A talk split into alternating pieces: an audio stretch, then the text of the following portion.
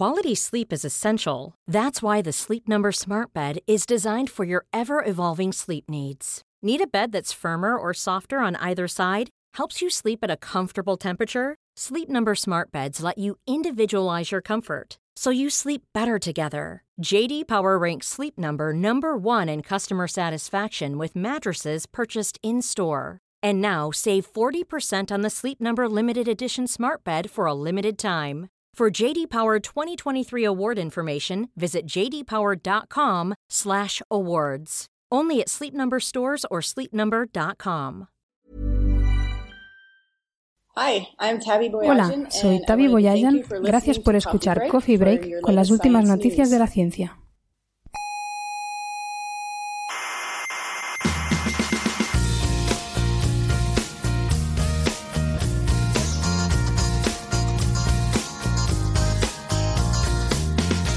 Aquí comienza Coffee Break, la tertulia semanal de la actualidad científica. Y además son muy guapos, muy muy bonitos de rostro, todos los contertulios. Bueno, pero eso da igual, mujer. Bueno, pero si, si son bonitos hay que decir el hombre. Claro, ¿qué más da? O tú, o tú los ves feos. No, no, no. Pues entonces.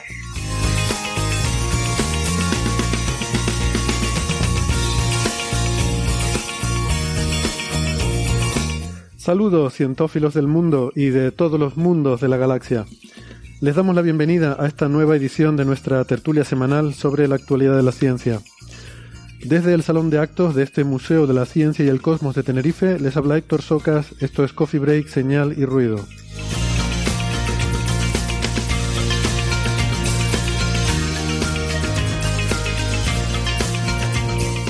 Si normalmente ya nos flipamos bastante, eh, hoy lo vamos a flipar en colores, porque hay un estudio muy simpático sobre los colores de las estrellas, que parece mentira que todavía tengamos que estar descubriendo de qué color son las estrellas. Y volveremos a hablar de nuestra vieja amiga, la estrella de Tabi, que la teníamos un poco olvidada. Y algo también de dinosaurios, con nuevos descubrimientos sobre el Parasaurolophus, esa especie de dinosaurio con cresta, así que parece un gallo.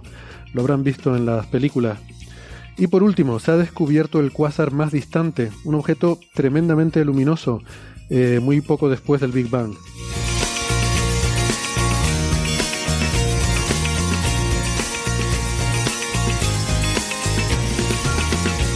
Todo eso en un momentito. Antes les quiero recordar que además en la radio también estamos en muchas plataformas digitales en las que nos pueden escuchar. Por ejemplo en Evox, en Spotify, en Google Podcast, en Apple Podcast, en TuneIn y en Lecton. No dejen de suscribirse que no les cuesta nada y así no se pierden ningún episodio. Siempre les sale la notificación. Y eh, también les agradecemos, ya saben, si le dan al botoncito de me gusta en el reproductor que les aparece, si es que les gusta el programa. Si no les gusta, pues no le den a nada porque no hay botón de no me gusta, que también podría haberlo, la verdad. Nuestra página web es señalirruido.com, todo junto y con ñ, señal y ruido. eh, y en esa página tienen todos los audios de nuestro programa y la información para encontrarnos en redes sociales. Estamos muy activos en Facebook, en Twitter y en Instagram y ahí podemos interactuar durante toda la semana, nos pueden dejar comentarios, eh, preguntas, críticas, lo que quieran. Eh, y también, si necesitan eh, algún contacto más privado sin que se entere el resto del mundo, pueden escribir a la dirección de correo oyentes arroba señalirruido.com. Aunque ya les advierto que vamos con un poquito de retraso eh, respondiendo mensajes en esa cuenta, pero, pero bueno, está esa posibilidad.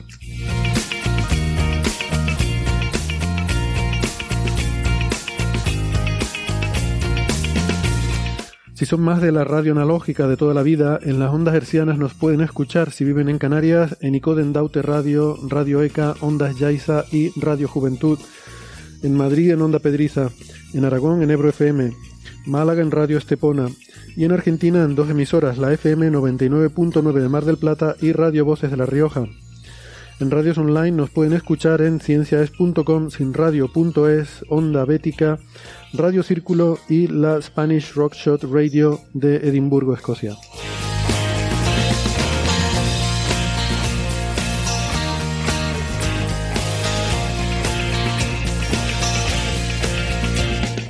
Vamos con las presentaciones de hoy. Qué bien vives, Héctor Vives, ahí en Madrid. ¿Qué tal? Ay, parece que está subiendo temperatura por fin ya. No hay hielo, no hay hielo en las calles, se puede caminar. ¿Existen las aceras? Finalmente lo has descubierto. Sí, por fin existen. Has visto las Hay un montón de, salto había ahí apelotonado que ahora ya no hace trabajo, pero se puede ir a los sitios. Héctor Vives es doctor en ciencias físicas y es investigador del Centro de Astrobiología de Madrid, del Instituto Nacional de Técnica Aeroespacial.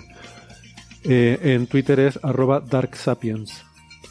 En Toledo tenemos a Sara Robisco. Hola Sara. Hola a todos. ¿Qué tal? ¿Cómo estás? Bien, y aquí igual, hace un día cálido y soleado, es, es raro. Pues muy bien, Sara es ingeniera informática, es eh, arroba SaraRC83 en Twitter y es autora del blog Viajando con Ciencia. Em, tenemos en Málaga a Francis Villatoro. ¿Qué tal, Francis? ¿Cómo estás? Muy bien, aquí estamos en Málaga, 22 graditos, tiempo así despejado, cielo azul, o sea, muy muy agradable para estar paseando por la calle en lugar de estar aquí encerrado en un programa. Bueno, es lo que toca, no pasa nada, ya volveremos con los paseos y las cañas. Francis es profesor en la Universidad de Málaga, es físico informático, eh, licenciado en esas disciplinas y doctor en matemáticas. Es arroba emulenews en Twitter y autor del famoso blog de La ciencia de la mula Francis. En Buenos Aires, Argentina, tenemos a Gastón Giribet. Hola Gastón, ¿cómo estás? Hola compañeras, compañeros, ¿cómo andan? Muy bien, encantados de tenerte de vuelta. Gastón es, eh, eh, eh, doctor en ciencias físicas y es profesor en la Universidad de Buenos Aires. En Twitter es arroba Gastón Giribet. Y mm, bien, pues hechas las presentaciones, vamos un poco con los asuntos que tenemos para hoy. Antes quizás de entrar en materia, me gustaría dedicar un minutito a agradecer a nuestro oyente y amigo Antonio J. Cebrián, eh, por ese maravilloso corto de animación que, ha hecho eh, con Tubernio Minoso, que si no lo han visto lo hemos estado compartiendo en redes sociales. Eh, un genio el tipo. Maravilloso. Me encanta. Nos ha encantado. Vamos, para digno de Pixar. Eh, una cosa, una cosa tremenda porque, claro, eh, combina una cierta historia, vamos a no ser spoilers, pero es una historia sobre Coffee Break. Es la historia que Coffee Break no quieren que vean, ¿vale? Así que eh, desde aquí ya negamos rotundamente todos los hechos que se narran en esa película. Es todo absolutamente falso y hemos puesto una solicitud a YouTube para que se retire inmediatamente de, YouTube em, porque contiene una serie de calumnias e infamias. Dicho todo lo cual, eh, es, una, es una ficción totalmente ficticia de nueve minutos que combina animación, eh, Supongo que la, verdad es que la técnica a mí me ha sorprendido mucho porque hay parte que parece infografía, pero también hay parte que el, astronauta parece como de plastilina, ¿no? De esto... Es de plastilina, sí, hay, muchas cosas de plastilina, es stop motion, buena parte, pero combinado con imágenes de fondo y por eso, eso me parecía, sí. Porque además creo que el protagonista del astronauta se llama el Clay Note, ¿no? Que es algo así como astronauta de arcilla o de, o de plastilina o algo así. Bueno, no sé, muy curioso, muy curioso, me impresionó. ah, bueno, y combina eso con un cierto guion de, de, historia interesante y luego ya una serie de cosas graciosas sobre Coffee Break en las que se ha pegado un curro tremendo de buscar audios de Coffee Break, cortar y manipular vilmente. Em, me encanta. Manipular sí, él dirá que es tal cual lo que se dice, pero no sé. Nos sacaron de contexto. Sí, sí, sí, sí. Tremendo, bueno. Pero se explica el spin también. Sí, sí. Eh, Por fin se entiende. Sí, se entiende que lo veas. Madre mía, es, esa parte es buenísima.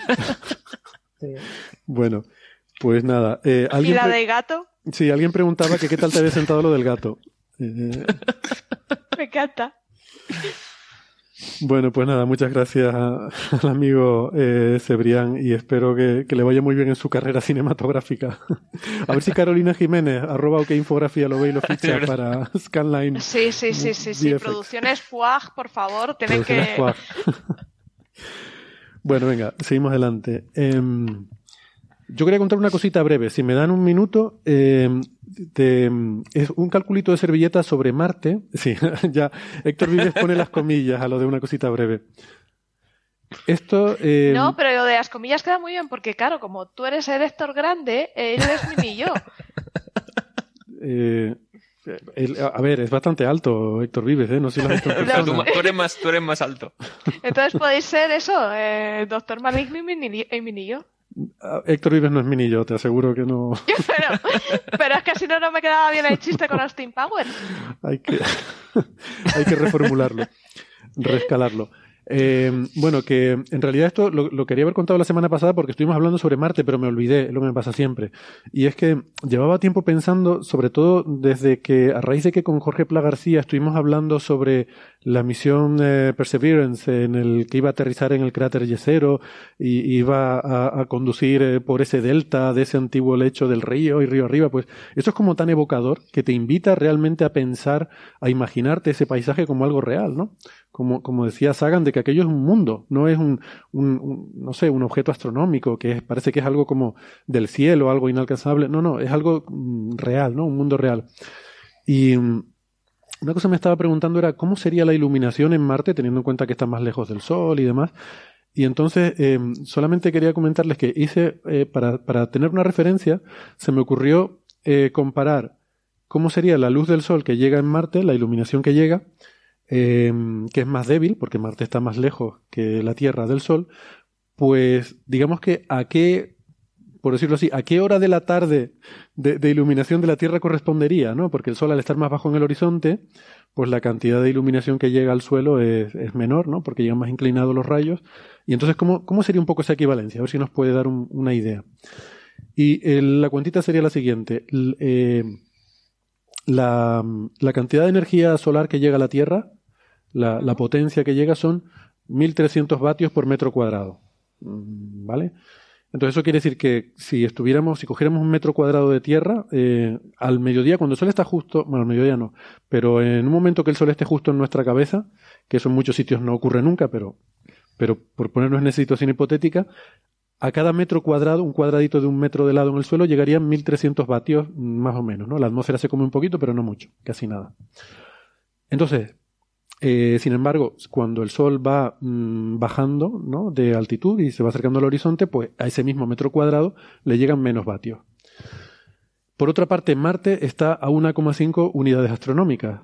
Como la cantidad de energía que llega por unidad de superficie disminuye con el cuadrado de la distancia, eso es algo así como menos de la mitad de la energía que llega a la Tierra, ¿vale? O sea que en Marte, si el Sol estuviera encima de tu cabeza, la irradiancia que llegaría a la superficie serían unos 580 vatios por metro cuadrado, ¿vale? Que es menos de la mitad de la Tierra, ¿vale?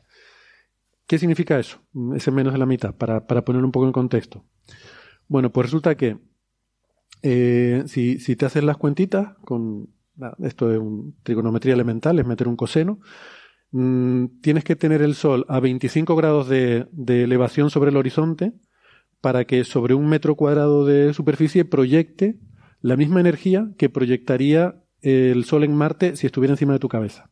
¿Vale? O sea, un Sol en Marte de esto que raja las piedras a mediodía además, proyectaría la cantidad de luz que tendríamos en la Tierra cuando el Sol está a 25 grados del horizonte. Y eso eh, ocurre, para hacernos una idea, en, ahora mismo en Canarias, en estas fechas, en, a finales de febrero, a las 4 y cuarto de la tarde. Sea, si salen a las cuatro y cuarto de la tarde y ven el sol en Canarias, pues eh, la cantidad de luz que llega a, un metro cuadrado de suelo sería la que llegaría en Marte si el sol está justo encima de tu cabeza. Eh, eh, por hacernos una idea en la península ibérica, hice el cálculo también para Madrid y sería a las tres y cuarto de hora local de Madrid. ¿Qué es menos? ¿Por qué? Porque al estar en una latitud más alta, ahora en invierno, el sol está más bajo. Entonces por eso hay mm. que pillarlo una hora antes para que, la, para que sea esos 25 grados sobre el horizonte. Lo siento, Gastón, en Buenos Aires no, no hice el cálculo, me lo planteo como, como ejercicio para otro día. Pero bueno, eso se busca en, en Google, un calculador de, de inclinación. ¿Cuál es la latitud de Buenos Aires? ¿Cuál es la latitud? Sí. No tengo ni idea. Ah. bueno. Espera que la buscamos. Nosotros ponemos, nosotros, viste cómo somos la gente de Buenos Aires, nosotros ponemos el 000 acá. Ese es mi, sistema de referencias. 34 grados, 36 minutos. Vale, es parecía a la de Madrid entonces. Un poco menos. Pues sí, pero en esta época del año es diferente porque ahí están en verano. Eh, habría que hacerse. Sí, cierto, cierto. Entonces no, nada. No, no, es totalmente diferente. No, pero sí que lo que has. Lo que has dicho, Héctor. Me... Ah, en relación a tu cálculo, eh, antes de que intervenga Sara. Eh, ¿Tú has supuesto que el Sol está justo en la vertical, la irradiación es máxima a las 12 horas y calculas las 4 de la tarde o cómo lo has hecho? No, lo busqué en un calculador de internet que mete toda la, toda la, todas las efemérides. Entonces tienes que poner una fecha, unas coordenadas y, te da a cada hora te da la posición del Sol y entonces pues simplemente lo ajusté hasta que estaba a 25 grados de elevación. O sea, ah, eso, no lo calculé. perfecto. Vale, vale. Cuando la, cuando la New Horizons llegó a Plutón, pusieron una web en la que decía la hora a la que en la Tierra estaría la luz al mismo nivel que en Plutón. Ah, bueno, en cada punto de la Tierra, supongo, porque será diferente. No, para ponías tu sitio, sí, o sea, ponías tú los coordenadas y la hora. No, pero la información, sí, que la información que, me que acabas de dar, por ejemplo, para mí es súper útil, porque para el videojuego de Marte, ah, claro. para modificar, tengo que corregirlo en cuanto acabe el programa para modificar la luz. Bueno, pero la luz, como es una, la cantidad de luz es relativa, ¿no? La cámara puede ajustar la ganancia, pues ahí tú puedes jugar con lo que quieras, ¿no? Pero es simplemente un poco por tener una idea humana de. Hmm. Y darle más realismo, ¿no? Porque siempre así le das esa, esa sensación de. Hmm. Bueno, y solo por terminar, eh, como esto sería en Marte, en una situación en la que el Sol esté sobre tu cabeza, pero, pero bueno, a lo mejor esa no es la situación. Entonces digo, cuando llegue la Perseverance y vaya a aterrizar en el cráter Yesero, ¿cómo sería la cosa? Pues resulta que da la casualidad, seguramente no es casualidad, igual esto está un poco elegido así, que la fecha de aterrizaje prevista, que es el 18 de febrero, eh, está muy cercana al equinoccio de primavera, que es el 7 de febrero, en Marte, y em, el, en el equinoccio, el Sol a mediodía da directamente encima de la vertical del Ecuador. ¿Vale? Y el cráter Yesero está muy, bueno, está a 18 grados de latitud norte, o sea que daría, pues estaría a 18 grados de, de del cenit, el Sol. O sea, muy cerquita del, del cenit, o sea que no, no cambia mucho. Pero, eh, bueno, mm, cambia un poquito porque son esos 18 grados. Pero bueno, como va con un coseno de 0 a 18 grados no cambia mucho la cosa. O sea que la, la iluminación sería esa. Bueno, la irradiancia me salía unos 260 vatios por metro cuadrado, que es un poquito más baja que esos 25 grados que le decía antes, pero bueno, no, mucho más. O sea que eh, un sol de mediodía de Marte sería como un atardecer nuestro, por hacernos una idea, ¿no? Un poco tener esa referencia un poco romántica en mente, si quieren. Y ya está, esa es la tontería del día. Pero me, me, hizo ilusión tener esa referencia por saber un poco, cuando hablamos de estas cosas, pues más o menos de qué estamos hablando, ¿no? Bueno, pues si quieren vamos entonces a el primero de los papers que teníamos para hoy, que es... Em, em, ah, no, espérate, me falta la entradilla, con lo que el tiempo que llevamos esperando para poner esta entradilla. Venga, la voy a poner. Aquí comienza la sección Estrella de Tabi. Que ya la echábamos de menos, ¿no? Em, bueno, ha salido un artículo sobre la estrella de Tabi y eh, la verdad es que eh, contábamos en principio con que viniera Marian hoy al programa para, para hablar de ese tema, pero bueno, eh, pues al final lamentablemente le han surgido cosas y no ha podido estar aquí. Así que nada, le mandamos un abrazo a Marian y, y lo contamos un, poco, un poco rápidamente. Según, ciertas teorías conspirativas que no voy ni, ni a corroborar ni a refutar, desde ahí transmitimos. sí, es verdad. Sí, sí, sí, sí. Efectivamente. Mira qué bien traído. qué genial. Bueno, eh, le voy a pedir a Sara que nos dé un poquito una breve introducción a este mm. paper que acaba de salir publicado, y, pero simplemente por darles el contexto histórico, recuerden que hemos hablado mucho en Coffee Break de, de esta estrella que en 2016 se publicó el artículo con su, entre comillas, descubrimiento, que no es que fuera descubrir la estrella, sino descubrir que hacía cosas raras por eh, Tabeta Boyajan y colaboradores, y de ahí se llama pues cariñosamente la estrella de Tabi, eh, Tabi es Tabeta, es su, su, eh, su apodo, vamos, como, como la llama todo el mundo. Y, mm, por cierto, la IAU pues le ha puesto oficialmente el nombre de la estrella, ¿no? La estrella Boyajan, en honor a, a Tabi Boyajan. Y esta es una estrella pues que, que hace cosas muy raras, con unos oscurecimientos que irregulares y a periódicos que no se, no se habían, bueno, que costó mucho explicar. De hecho, la cosa sigue estando un poco, un poco en el aire porque parece que ya entendemos, después de mucha controversia, de muchos papers, de muchos trabajos, eh, nosotros también hicimos nuestra contribución a ese ruido, hicimos unas observaciones que nos pilló justo cuando empezaron unos oscurecimientos después de, de un año que no se había visto y bueno, se, se lió un poco una, una, buena, una buena historia ahí.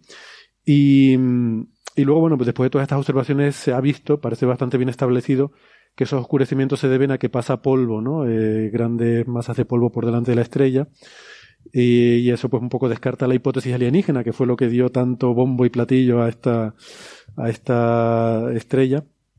Pero bueno, lo que sigue sin quedar claro es de dónde y, por qué hay tanto polvo en ese sistema planetario, además como en unos grumos que parece que están en órbita, ¿no? Para que de vez en cuando pasen por delante. Y se han hecho estimaciones de que podría ser pues debido a alguna colisión entre planetas o planetesimales que generaran esos grumos de polvo y tal, pero las estimaciones de probabilidad de que en una estrella madura como es esta, de mediana edad, con un sistema planetario que debería ser un sistema planetario maduro, la probabilidad de que en cuatro años de observación de Kepler, en 200.000 estrellas, hubieras pillado una colisión planetaria, son ínfimas, son ridículas, ¿no? Por lo tanto, eh, bueno, la cosa sigue teniendo su intrigulis, ¿no? Em, entonces, bueno, pues la verdad es que hacía tiempo que no había papers nuevos y ahora ha salido este de eh, eh, Logan Pierce y colaboradores que aporta un dato, un dato nuevo que quizás nos puedes contar, Sara, eh, lo que cuentan en este artículo. Sí, porque contra todo pronóstico, ahora que sabemos que Tavi es muy rara, chan, chan, chan, chan, chan, chan, resulta que no estaba sola, que tenía amigos. A ver, no, eh, han descubierto. A ver, yo, yo diría con estas cosas, mm, a veces decimos eh, llamamos Tavi a la estrella, pero eh, aquí sería bueno insistir en que hay que llamar la estrella de Tavi, porque si no. Sí, la estrella de Tavi. Si empieza a decir que Tavi es rara y que tiene una compañera y tal, tú dices, bueno, la vida privada de Tavi aquí no nos interesa. perdón, perdón, perdón, perdón, por Dios. Hemos descubierto que tiene amigos. Pero tranquilos, que Tavi es binaria. bueno, que tiene amigos todavía, pero ya si me dices pues, que tiene una compañera, pues ya nos metemos en otros terrenos también. Que, claro, es que. Que no es ese tipo de programa. A ver, que este no es ese tipo de programa. La estrella de Tabi, eh, a ver, eh, está muy, siendo muy observada, sobre todo por estos raros que hace estas, estas formas, ¿no? Entonces también se está investigando porque se veía que había como más estrellas cercanas y lo que han hecho ha sido estudiar un poco porque había varios candidatos a, formar una, agrupación con ella y han descubierto que sí, que efectivamente eh, forma un sistema binario con otra estrella. El paper es bastante interesante, eh, te muestra un poco por qué han elegido esa y no otras y la verdad es que estaba muy chulo y ahora os dejo a vosotros que sabéis más. Mm. Yo creo que Héctor también lo ha leído, ¿no? ¿Quieres, ¿quieres apuntar algo? No creo que decía el paper que está, o sea, en la que se ha descubierto que estaría en, en órbita la estrella de Tabi. Es una que ya estuvieron observando desde el principio para ver si influía en la terminación de brillo para ver los, los oscurecimientos de la estrella y vieron que parecía que no había una mezcla de luz importante, estaba bastante lejos. Y claro, lo que quedaba a ver era, ¿esa estrella está de fondo en el mismo sitio del cielo o es del mismo sistema estelar o qué? Y lo que han hecho ahora ha sido con observaciones en 2016 y 2019 pues han podido medir el movimiento en el cielo, tanto de la estrella de Tabi como de esta, y un par más en el campo. Entonces han visto que prácticamente el movimiento relativo es casi nulo, es muy bajo, y se mueven las dos a la vez en la misma dirección del cielo. Y otras estrellas del campo lo hacen en direcciones diferentes y a varios kilómetros por segundo de velocidad respecto a ellas. Así que parece que estas dos están muy juntas y podría estar la, pequeña en órbita a la estrella de Tabi. Es que es una, enana roja, ¿eh? hay que decirlo. Una, además, una enana roja muy pequeña, muy fría. brilla muy poco. Se ve en infrarrojo bien, pero en el óptico se ve muy poco. Claro, ¿esto por qué cobra importancia?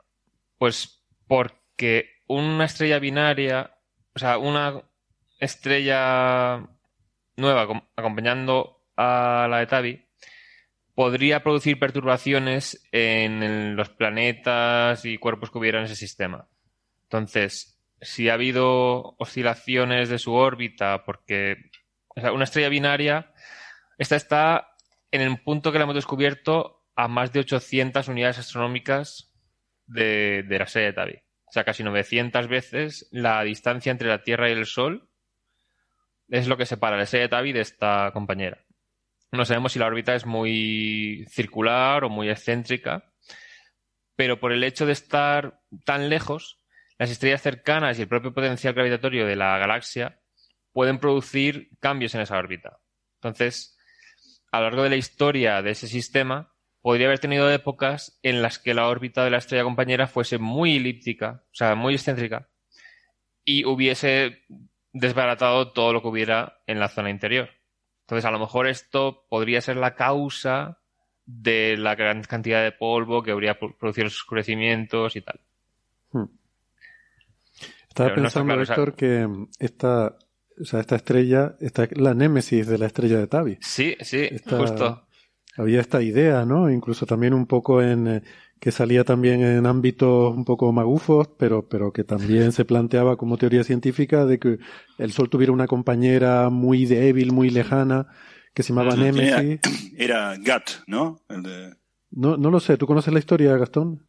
Creo que recuerdo un profesor del de, Instituto de Estudios Avanzados de Princeton que creo que era Gat o Gat o algo así, que era el de la idea de, de que el Sol tenía una compañera binaria eh, que, estaba bastante lejana y que generaba ciclos orbitales, perturbaba la, nube de Oort y eso generaba que muchos, eh, muchos eh, asteroides y cometas, sobre todo, fueran a la Tierra periódicamente y eso causaba las extinciones cuasi periódicas que uno... O sea, grosso modo era una estrella binaria que perturbaba cada tanto en, sus, en sus acercamientos a la, la, nube de Oort y eso generaba extinciones masivas en la Tierra. Sí. Eso, Aquí... ya, eso ya está descartado. Con los cartografiados infrarrojos no se habrían, se habrían visto ya. Tanto enanas rojas como enanas marrones se habrían detectado. Y aquí creo que lo que dicen es que hubiera podido afectar a los planetas en sí, no solamente una hipotética nube de Oort. Que además, una nube de Oort creo que no tenía tanto material como para producir oscurecimientos tan pronunciados en este. Y bueno. Pero claro, esto yo, para mí es interesante porque, como dicen ellos, bueno, y tú lo has explicado, Héctor, podría ser una explicación de que quizás ese sistema planetario de la estrella de Tabin no es tan maduro y tan estable como pensamos, sino probablemente está sometido a un sistema caótico de, de perturbaciones, primero porque tienes una estrella y eso ya introduce un componente caótico, pero además porque esa estrella a su vez puede tener una órbita que vaya variando a lo largo de la historia del sistema planetario y eso lleve a inducir colisiones de planetas y fragmentos e historias. Claro. Y eso, claro, ya te permite, a lo mejor, eh, la gente que hace, yo creo que hasta ahora la pelota está en el tejado de los que hacen simulaciones de sistemas planetarios, de reevaluar un poco esas probabilidades y, ver si podría haber escenarios en los cuales ahora de repente sí que es posible que estas colisiones se produzcan durante el tiempo en el que hemos estado mirando. Sí, y es que además, eh, con esos datos que tienen, eh, aprovechan para sacar una evaluación de los parámetros del sistema y le sale una edad de unos 1.200 millones de años nada más. Que es bastante joven. Hmm. Entonces, claro, la idea esta de que la estrella compañera tendría una serie de cambios en su órbita, volviéndose muy excéntrica de vez en cuando y tal, se cuenta, se ocurriría varias veces a lo largo de 10.000 millones de años, del tiempo que lleva la galaxia. Y claro, dicen que con 1.200 millones de años nada más, pues a lo mejor ha dado tiempo a que ocurra ya una vez esta, este cambio de centricidad de la órbita. Entonces, a lo mejor está todavía la órbita excéntrica. O sea, los parámetros orbitales no han podido terminarlos. Han visto un ligero una ligera variación de la posición respecto a la estrella de Tabi en las observaciones, pero no tenemos resolución suficiente para medirlo. Entonces haría falta más observaciones todavía. Aquí, entonces, hay una cosa que me hace gracia del paper porque como no hay datos suficientes para calcular la órbita de la estrella compañera con los algoritmos usuales, han usado uno que se llama órbitas para impacientes. se lo han llamado así tal cual. Orbits for the impatient. Entonces, usa un algoritmo que te hace estimaciones con un montón de parámetros, o sea, te deja más margen, ¿no? Hace muchas simulaciones y va descartando y los que se quedan es como para tener un rango de posibilidades. Hmm. Y prácticamente no descartan nada, entonces no pueden medir la órbita con este, con este algoritmo. Sí, esto por aclararlo es que eh, al, observar a lo largo de varios años, ellos han podido ver el movimiento en el cielo, como tú explicaste, Héctor, de tanto de la estrella de Tabi como de las otras alrededor, y ven que la, tanto la de Tabi como esta enana roja se mueven eh, juntas, ¿no? Se mueven en la misma dirección y con la misma velocidad. Ahora bien, la órbita sería el movimiento relativo entre ellas, eso es mucho más difícil. Y, y como es tan, como está tan lejos, la órbita es muy, es muy larga, no, no, sé cuánto será el periodo, pero porque claro, no se puede saber porque tampoco sabemos si es circular o es elíptica, ¿no? Pero por Creo que sacaban, decían, vamos a suponer que el plano de la órbita está en el cielo y es circular desde donde la vemos. Y le salían más de 10.000 años. Claro, eso te iba a decir porque Neptuno, que está mucho más cerca, no sé, a 50 unidades astronómicas. O... No, no, Neptuno 30. 30, vale y tiene un periodo, creo que son 160 años, a 30 unidades astronómicas, y esto es 800 y pico, es 20 y pico veces más, ¿no? Así que. Está lejos de narices. Está lejos de narices. Planet 9 creo que tenía semieje mayor de 600 unidades astronómicas, algo así era, ¿no? Y ese ya eran 10.000. Sí. Creo, era algo así. Y ya eran unos 10.000 años. Ya. Entonces pues esto casi 900. Claro, de ese orden. O sea que en cinco años, poco, poca variación vas a ver en cinco años. Claro. Y además es difícil de observar esta estrella porque lo que digo, el sistema de la estrella de Tabi está muy lejos, son 1400 años luz. Ya ver la mm. estrella de Tabi cuesta, necesitas un buen telescopio, pero esta enana roja que tiene al lado, necesitas ya un telescopio potente y que pueda ver en el infrarrojo, como en este caso han usado el Keck, que son 10 metros de telescopio, es uno de los más grandes del mundo ahora mismo, ¿no? Vale, eh, sobre este paper yo creo que más que, porque yo, bueno, creo que hasta ahí, ¿no? No sé si hay algo más que contar o, de esto. Mm, yo como eh, curiosidad... ¿Creéis, que, ¿Creéis los que sois astrónomos que el James Webb que verá en infrarrojo bien podría determinar astrométricamente las propiedades de la órbita? O Lo estaba pensando. A ver, el tema es que el tamaño del telescopio es ligeramente menor que el del Keck. Entonces, en cuanto a resolución, tenemos algo menos. Entonces yo creo que será cuestión de observar pues cada ciertos años para ir determinando. Porque si se hace en infrarrojo cercano, la atmósfera sí que transmite en ciertas ventanas. Entonces saldrá mucho más barato seguir usando el Keck y cosas así. Y sobre todo que como tengas que esperar a que lancen el James Webb, te puede... no sé si acabas antes esperando a, que lancen el James Webb o a que dé una vuelta a la enana roja. Sí, sí. Os he dicho que todo mi trabajo de postdoc va a ser preparar cosas para trabajar con el James Webb. Bien, vas a tener trabajo mucho tiempo. Vas a estar, voy a estar nervioso cuando, cuando lo lancen. ¿Os imagináis que el día que lo lanzan la nave se cae o pasa? Que no, claro que me lo imagino. No le digas eso a Héctor. Eh, eh, Héctor, eh, Héctor Vivo, ¿se sabe cuándo está anunciado, cuándo se espera que se lance o no? Era a finales de octubre, en principio, si no se retrasa. Lo gracioso es que, o sea, mi contrato, tal como está, se acaba en junio de 2022. Entonces, desde que lanza el telescopio, tarda seis meses en ponerse en marcha todo. O sea, el instrumento de infrarrojo medio con el que trabajaría yo tarda unos cuatro meses en enfriarse. Porque hay que ponerlo a 7 Kelvin de temperatura. Porque si no, el propio infrarrojo del instrumento te satura. Hmm. Y nada, será empezar a tomar datos y se va a acabar el contrato.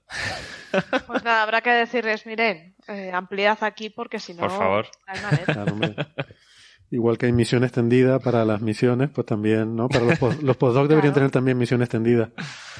La veremos. Oye, em, una cosa, pero esto ya... Es, una, es, una, cosa así, ¿no? Como decir, ahora que tengo el aparato frío no me vas a dejar encima sin trabajo. Efectivamente. También estamos que a lo mejor, o sea, en el verano hay un montón de fuentes con prioridad que no son las que observaríamos nosotros, que claro, el, el James Webb solo puede observar lo que hay en un plano perpendicular a la órbita. O sea, tiene el, escudo solar hacia el Sol y luego no puede levantar el telescopio demasiado. Tiene que estar perpendicular a esa, esa, esa zona. Entonces, según la zona de la órbita, según la fecha del año, puede observar unas cosas u otras. Mm. Entonces, a lo mejor hasta que pasen unos meses más, no podemos ver lo nuestro. Bueno, pues se busca otra cosa que mirar, o sea, tampoco es, un telescopio espacial nuevo. No, no, pero Héctor se lo ha montado muy bien. ¿Os habéis dado cuenta que para cuando se jubile a lo mejor llegan los datos? sí, sí. Pero que hace trabajo antes también. Va a tener trabajo ahí para aburrir. o se lo dan a otro, el trabajo. Bueno, pues nada, a ver qué pasa con el James Webb. Esperemos que, se lance a tiempo y que todo vaya bien. Ya lo iremos siguiendo. Seguro que sí. Nosotros y todo el mundo, básicamente. Em, una cosa de, curiosidad anecdótica irrelevante, pero que puede ser un poco gracioso. El, casi más interesante que el artículo me parece la, autora principal, se llama Logan Pierce. Y a mí me sonaba un poco porque hace cosas de SETI. En, bueno, como todo el mundo en sus ratos libres hace cosas de SETI. En, su trabajo principal es una doctoranda, una estudiante de doctorado, y trabaja en cosas de óptica adaptativa del, telescopio gigante Magallanes, que es de esos telescopios de próxima generación, el que está ya más avanzado, ¿no? Y que supone que va a ser imagen directa de exoplanetas y tal. Pero eh, es una. O sea, cuando uno dice un estudiante de doctorado se puede imaginar pues, una persona jovencita, empezando y tal. Eh, no, esta, esta chica, bueno, no sé, tendrá treinta y pico años o algo así, calculo. Pues es una chica jovencita. Sí, sí, pero no, no una estudiante de doctorado, quiero decir que. pero espera, a lo que voy. Eh, tiene, por ejemplo, ahí dice en su currículum de presentación que uno de sus grandes logros en la vida es que tiene una fotografía tomada con toneladas de cocaína, ¿vale? Que no, no que son suyas, pero... Eh, Era de un amigo, se estaba guardando. Cuando mira... colega. Cuando miras el currículum, es que resulta que tiene titulaciones en. Em, ya, la estoy googleando.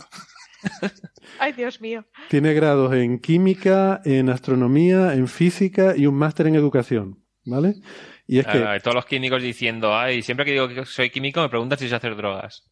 Bueno, pues, pues esta no sé si sabrá hacerlas, pero sabe dónde hay toneladas de droga y tiene fotos para probarlo, ¿no? No, pero la gracia no es esa. Y, lo de las drogas creo que viene por su otro trabajo. Es que resulta que entre los estudios y el doctorado se ha ido a trabajar, a hacer carrera en otras cosas. Y ha sido profesora, pero también ha trabajado en el ejército de Estados Unidos. Que creo que por aquí va el tema de tal.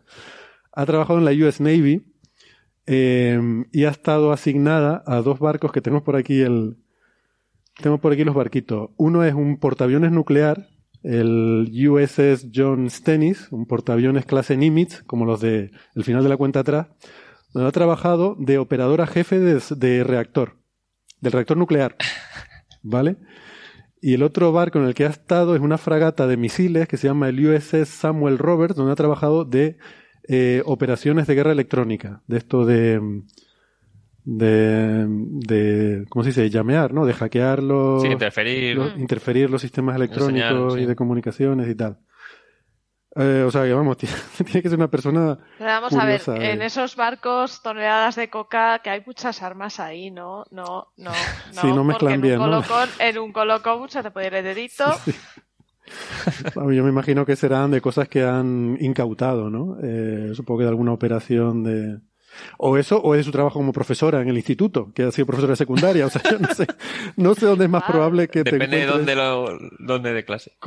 sí, por eso. No sé dónde es más probable en Estados Unidos, en un colegio. O sea, no sé si es más probable que te puedas sacar una foto con toneladas de cocaína en un instituto de Estados Unidos o en la US Navy, en un portaaviones. Pero bueno.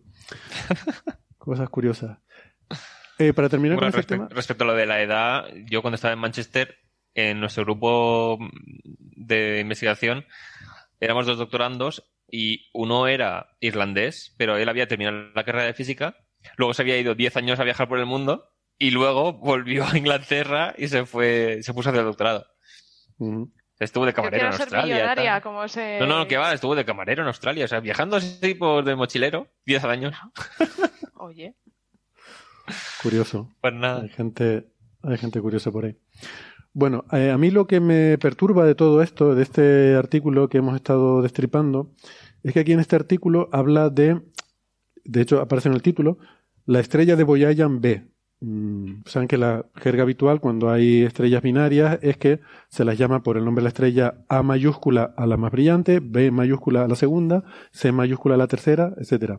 Los exoplanetas son con minúscula, ¿vale? B, C, D, E, etcétera, son los exoplanetas, pero con mayúscula se refiere a componentes de sistemas múltiples en eh, sistemas estelares. Entonces, claro, es correcto. Vamos a ver. Yo entendería que el nombre técnico el KIC 8462852, pues se le ponga el sufijo A, B y C para referirse a, a las diferentes componentes estelares. Pero vamos a ver, la IAU, eh, digamos que ha premiado a Tabi Boyajan con que una estrella lleve su nombre. Em, la IAU no ha autorizado, no le ha dado dos estrellas. O sea, que llamarla estrella de Tabi B o estrella Boyajan B, no sé yo si es lo correcto. Eh, yo diría que, no. Sí, porque o sea, la B mayúscula para ser estrella es que, a ver, las lunas en, principio son un número en números romanos. Entonces, la luna galiliana serían Júpiter 1, o sea, palito, Júpiter 2, Júpiter 3. Entonces, no es que la luna se llama así, es que indica que es luna de Júpiter. Entonces, voy a estar B, es como decir que es orbita a la estrella de Voyager. Sí, pero, mm. pero eso se aplicaría yo creo que al nombre técnico, al, al por eso digo, el KIC 8462852, que es el nombre pero es que, es, es que esa es la estrella de, de Tavi también. Claro, este entiendo, nombre distinto. Claro, pero por eso digo que entiendo que a eso le ponga su fijo y diga el 8460A, 8460B, y si se descubren más, pues C, D y los que sean, ¿no? Pero el apellido Boyajan, mmm, ¿sabes? Es una... Sí, ya. Bueno. A ver, eh, hay gente que tiene cuentas B, gente que tiene estrellas B, ¿qué más da? Bueno, bueno, ese será el, gran debate seguro a partir de ahora. Ahora que ya sabemos que esta estrella es binaria, ¿no? Bueno, con Próxima tenéis Próxima Centauri y Próxima B, ¿no? Mantiene el nombre Próxima. Pero ese es el exoplaneta Próxima B. Es B minúscula. No, pero es que, o sea, sería Alpha Centauri C, pero se le ha puesto el nombre de Próxima. Porque creo que todavía no estaba claro si era forma parte del sistema o no. Hasta hace unos años no se estaba seguro de que fuera tercera estrella del mismo sistema. Y creo que la dejaron como Próxima Centauri. Creo que Próxima era informal inicialmente. Luego no sé si ya se habrá adoptado, pero lo correcto sería Alpha Centauri A, Alpha Centauri B y Alpha Centauri C, que es Próxima. Porque además lo de próxima es un poco raro. A mí, a mí esto me fastidia porque ahora es la próxima, pero otro día no lo será. Sobre todo teniendo en cuenta. Otro día es dentro de. Bueno, pero esto está en órbita. Sobre, todo que ahora, ahora, próxima B minúscula, ¿no? Sería el exoplaneta. ¿Cómo mm. sería? Si no, próxima Centauri C. No, sería Alpha, Centauri C. Alpha Centauri C. Alpha Centauri C B. O sea, C mayúscula, B minúscula. C mayúscula, B minúscula. De todas formas, Héctor, con el tema de próxima, las estrellas que llamamos alfa de una constelación es la que es más brillante desde la Tierra. Sí, y ahora. Y ahora. ahora. Exacto, sí, también es verdad. Pues sí, Betelgeuse. Bueno, el, el, hecho no, y ahora no. Hay varias que ya dejaron de ser las más brillantes. Y es verdad. Eso ha cambiado, sí, algunas que han cambiado. Eh, se supone que era, era, la más brillante cuando se veía vista hace 2000 años o 3000 años. Claro, claro. Sí, eso es verdad. Es un lío. La astronomía hay que replantearla todo desde el principio porque con tanto apego a las tradiciones se han hecho las cosas de forma tradicional durante sí, tanto se hace todo muy eh, antropocéntrico. Yo veo cosas que muchas veces dicen, esto es una fuente galáctica. Y dices, a ver, todos estos tipos de cosas son galácticos. Lo que pasa es que se define entre galáctica y extragaláctica. O sea, galáctica se refiere a nuestra galaxia. Sí. No que si no es galáctica no está en ninguna galaxia. De hecho, me hace gracia, yo he visto en un paper, y en un paper que hemos comentado aquí, que uno de los autores españoles, la expresión galaxias extragalácticas, lo cual me, hace mucha gracia esa expresión. bueno, pues venga, vamos con el siguiente tema. Em, y esto le voy a pedir a Sara que nos lo cuente un poco, em, una, nos dé una introducción a este tema de estos dinosaurios que se llama Parasaurolophus, que esto, les confieso, me lo tuve que, lo tuve que practicar. Me pasa con este ah. bicho como con, eh, con Ed Hoft, que tuve que estar practicando el nombre y digo, lo voy a decir mal. Es el que se ha puesto Sara de fondo de pantalla para que lo vean los que estén siguiéndonos en YouTube. Por cierto, olvidé saludar a la gente de YouTube al principio de la temporada, de la, del programa, que diga, em, hola, Olis, perdón. Em, pues ese bicho que tiene puesto ahí Sara, que, que es un para... Parasaurolophus. Eso. Esto, es como el chiste, ¿no? Ahora, hola, soy, soy el Parasaurolophus que vengo para pedirla... ¿Para qué? Parasaurolophus. Pues lo mismo, ¿no? Soy el Parasaurolophus paraguayo. ¿Para qué? Parasaurolophus. Ah, pero tienes maqueta y todo. Tienes una maqueta del bicho. Pero es viejuna, es de los años 90, que no Yo también tengo una... vida real, ¿eh? Ponla más cerca porque a ver si es como la mía. Ah, tú también tienes una. Pero ¿qué no, la, mía es distinta. Es que dinosaurios de pequeños. Son estos dinosaurios que tienen como una cresta delante, ¿no? Desde la nariz hacia atrás. hacia atrás. Eh, os comento un poco sobre el bicho, ¿vale? Parasaurolophus eh, es un animal bastante curioso que se encontró en, se ha encontrado en la zona de Canadá una, una de las especies y otras en la parte oeste de Estados Unidos, ¿vale? Este animal siempre ha estado rodeado de mucha polémica porque es muy curioso el cráneo. Tiene un cráneo con una especie de asta o cuerno hacia atrás, ¿no? A ver, este, esta cresta que tiene, eh, desde los años, se conoció en, los años 20, en 1923, eh, pues siempre ha tenido mucho misterio, ¿no? De, bueno, ¿y esta cresta a qué se debe? Eh, se han propuesto miles de, de, propuestas, miles de hipótesis sobre su uso, a cada cual más loca pero hoy en día lo que se sabe, lo que se cree, porque además se ha hecho, se, eh, ha, analizado haciendo secciones al, cráneo, o sea, por tomografía, y se sabe que es una cámara de resonancia.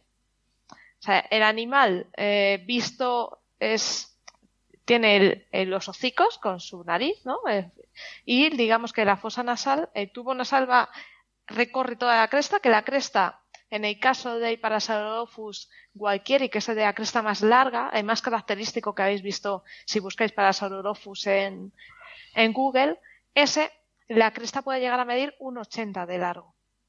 ¿Vale? Pues recorre casi, eh, casi todo el tubo, unas tres cuartas partes del tubo, y luego da un giro en forma de U, vuelve a bajar y hasta que llega al cráneo y se mete.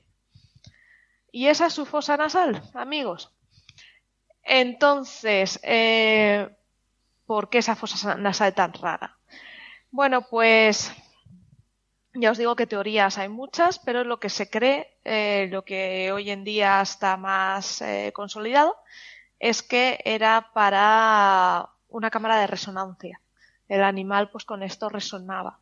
Y parece ser por estudios de cráneos que tenían eh, buen oído. Aparte de una, en los ojos, en el cráneo, se ha descubierto que también tenía muy buena vista, por lo que se deduce que esta cresta debía tener, ser colorida, debía ser también un reclamo para las hembras.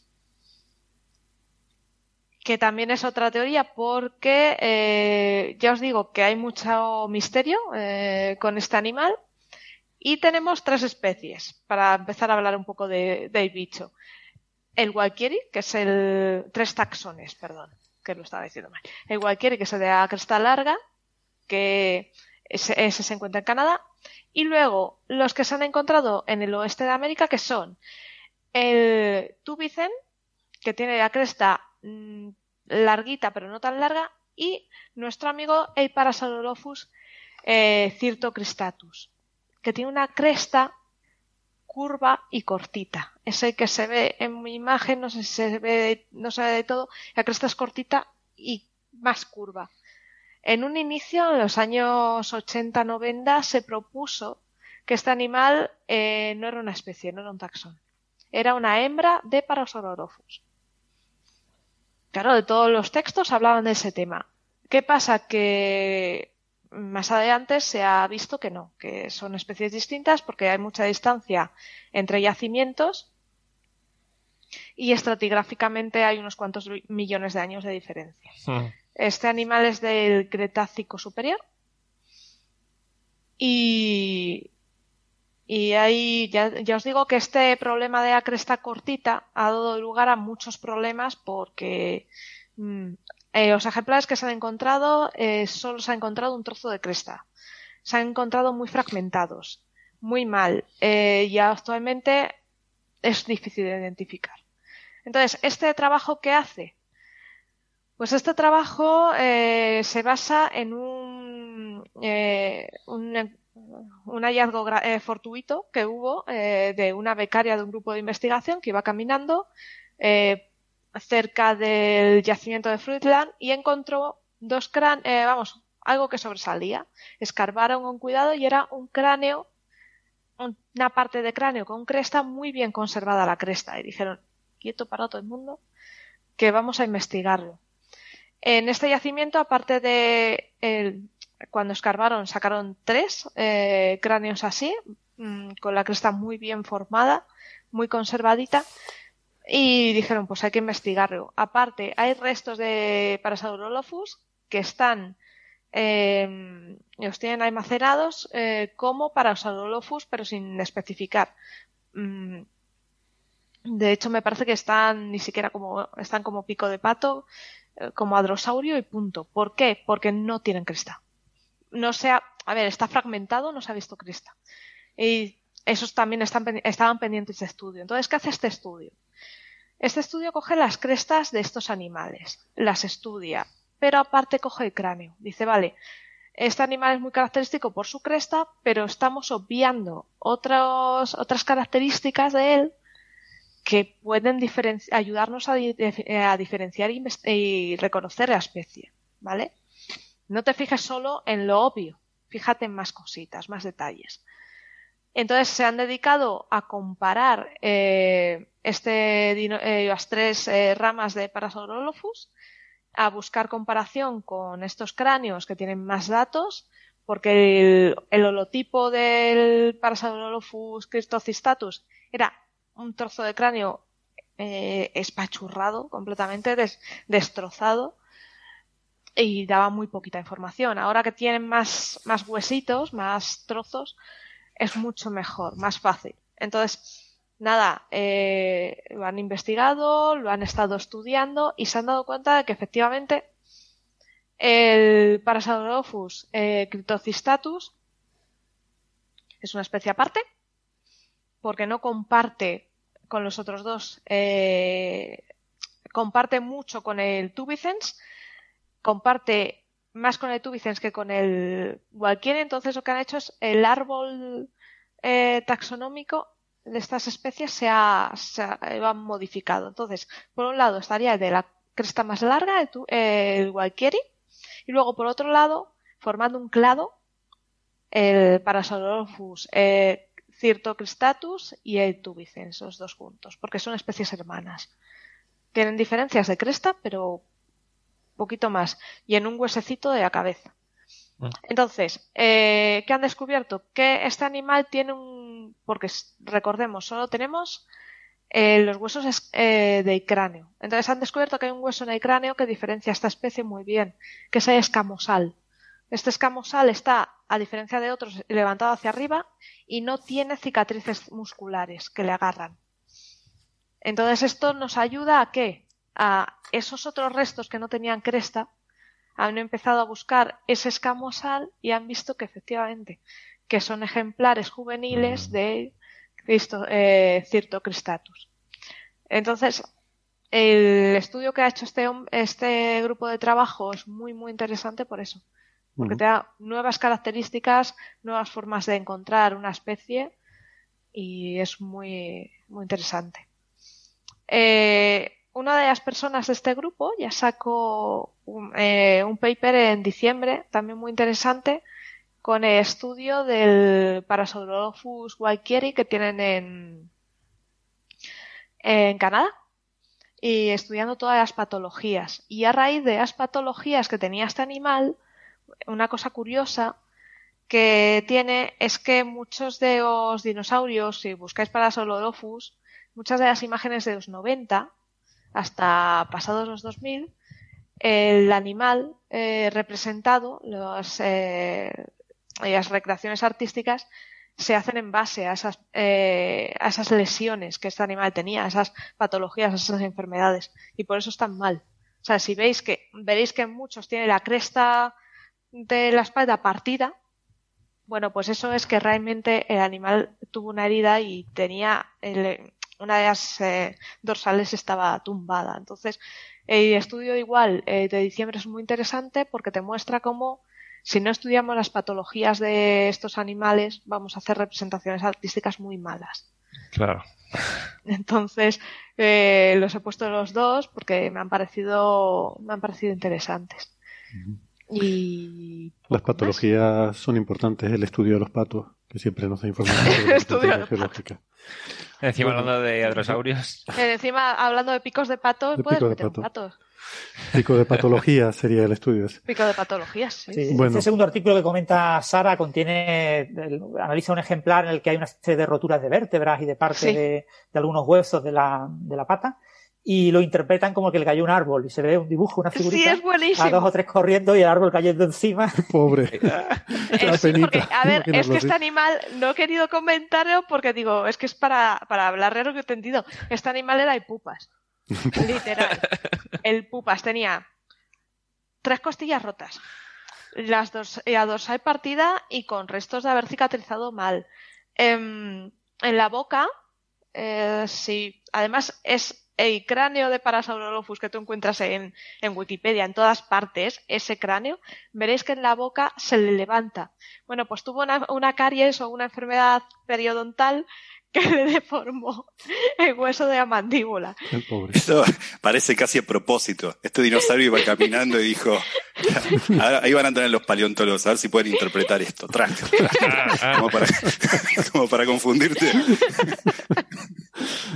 Era el... A ver, que tenga tantas heridas y mal curadas y tal, significa que ha logrado sobrevivir años después de todo esto. ¿eh? Mm. Y aún así ha quedado para la posteridad. que, Era Chuck Norris de. Bueno, venga, pues llegados a este punto vamos a hacer una pausita, eh, paramos un momentito, nos despedimos de los oyentes que nos están escuchando por la radio. Siempre les recordamos que eh, pueden seguir la versión extendida en el podcast, que todavía nos queda hablar de un par de cositas más, como los colores de las estrellas y un cuásar súper luminoso y súper lejano. Eso será eh, a vuelta de, de esta pausita, si tienen a bien, como digo, buscarnos en la versión extendida en Internet. Si no, pues nos despedimos hasta la semana que viene. Si están en internet, no toquen nada, que ya volvemos. Hasta ahora. Chao. Chao, chao.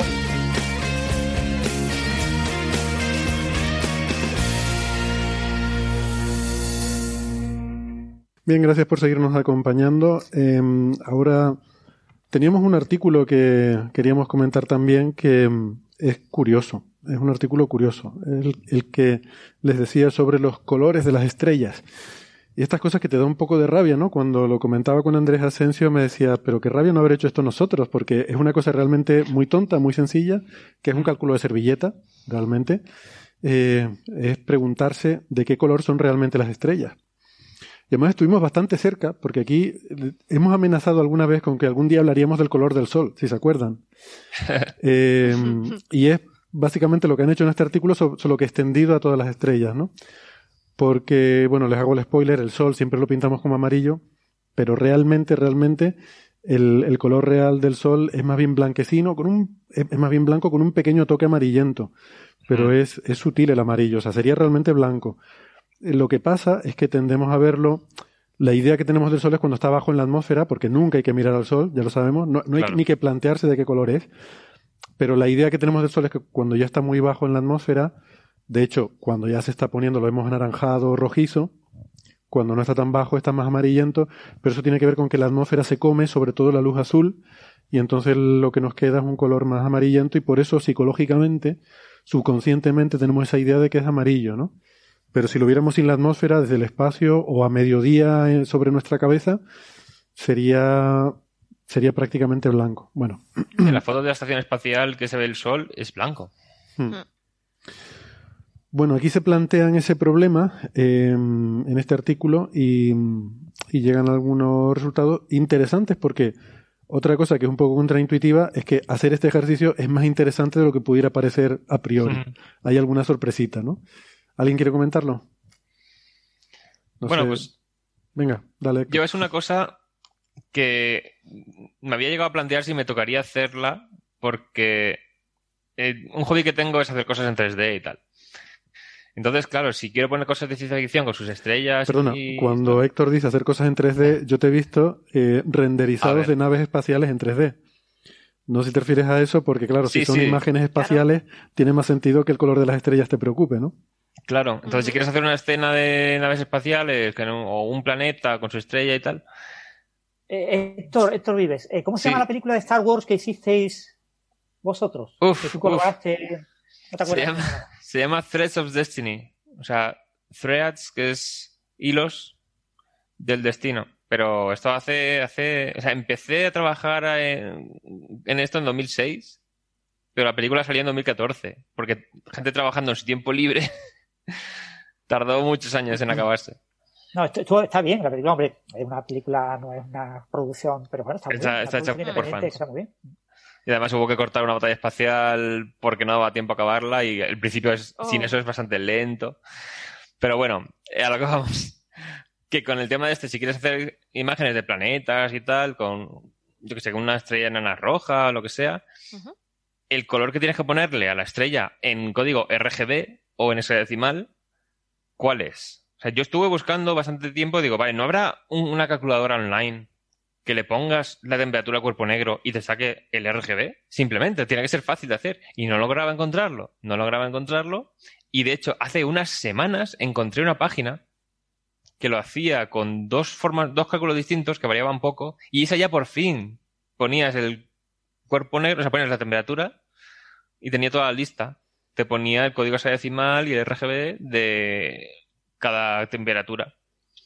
Perdona, para, para la gente que no tenga un, background en física, le, podríamos aclarar, porque es, un tema fundamental aquí, que lo de la, emisión de cuerpo negro eh, nos referimos a cómo emite un objeto por el hecho de estar caliente. La, emisión que emite algo que está caliente tiene una determinada forma característica, que es que emite sobre todo un máximo una cierta longitud de onda, que depende de cuánto de caliente esté.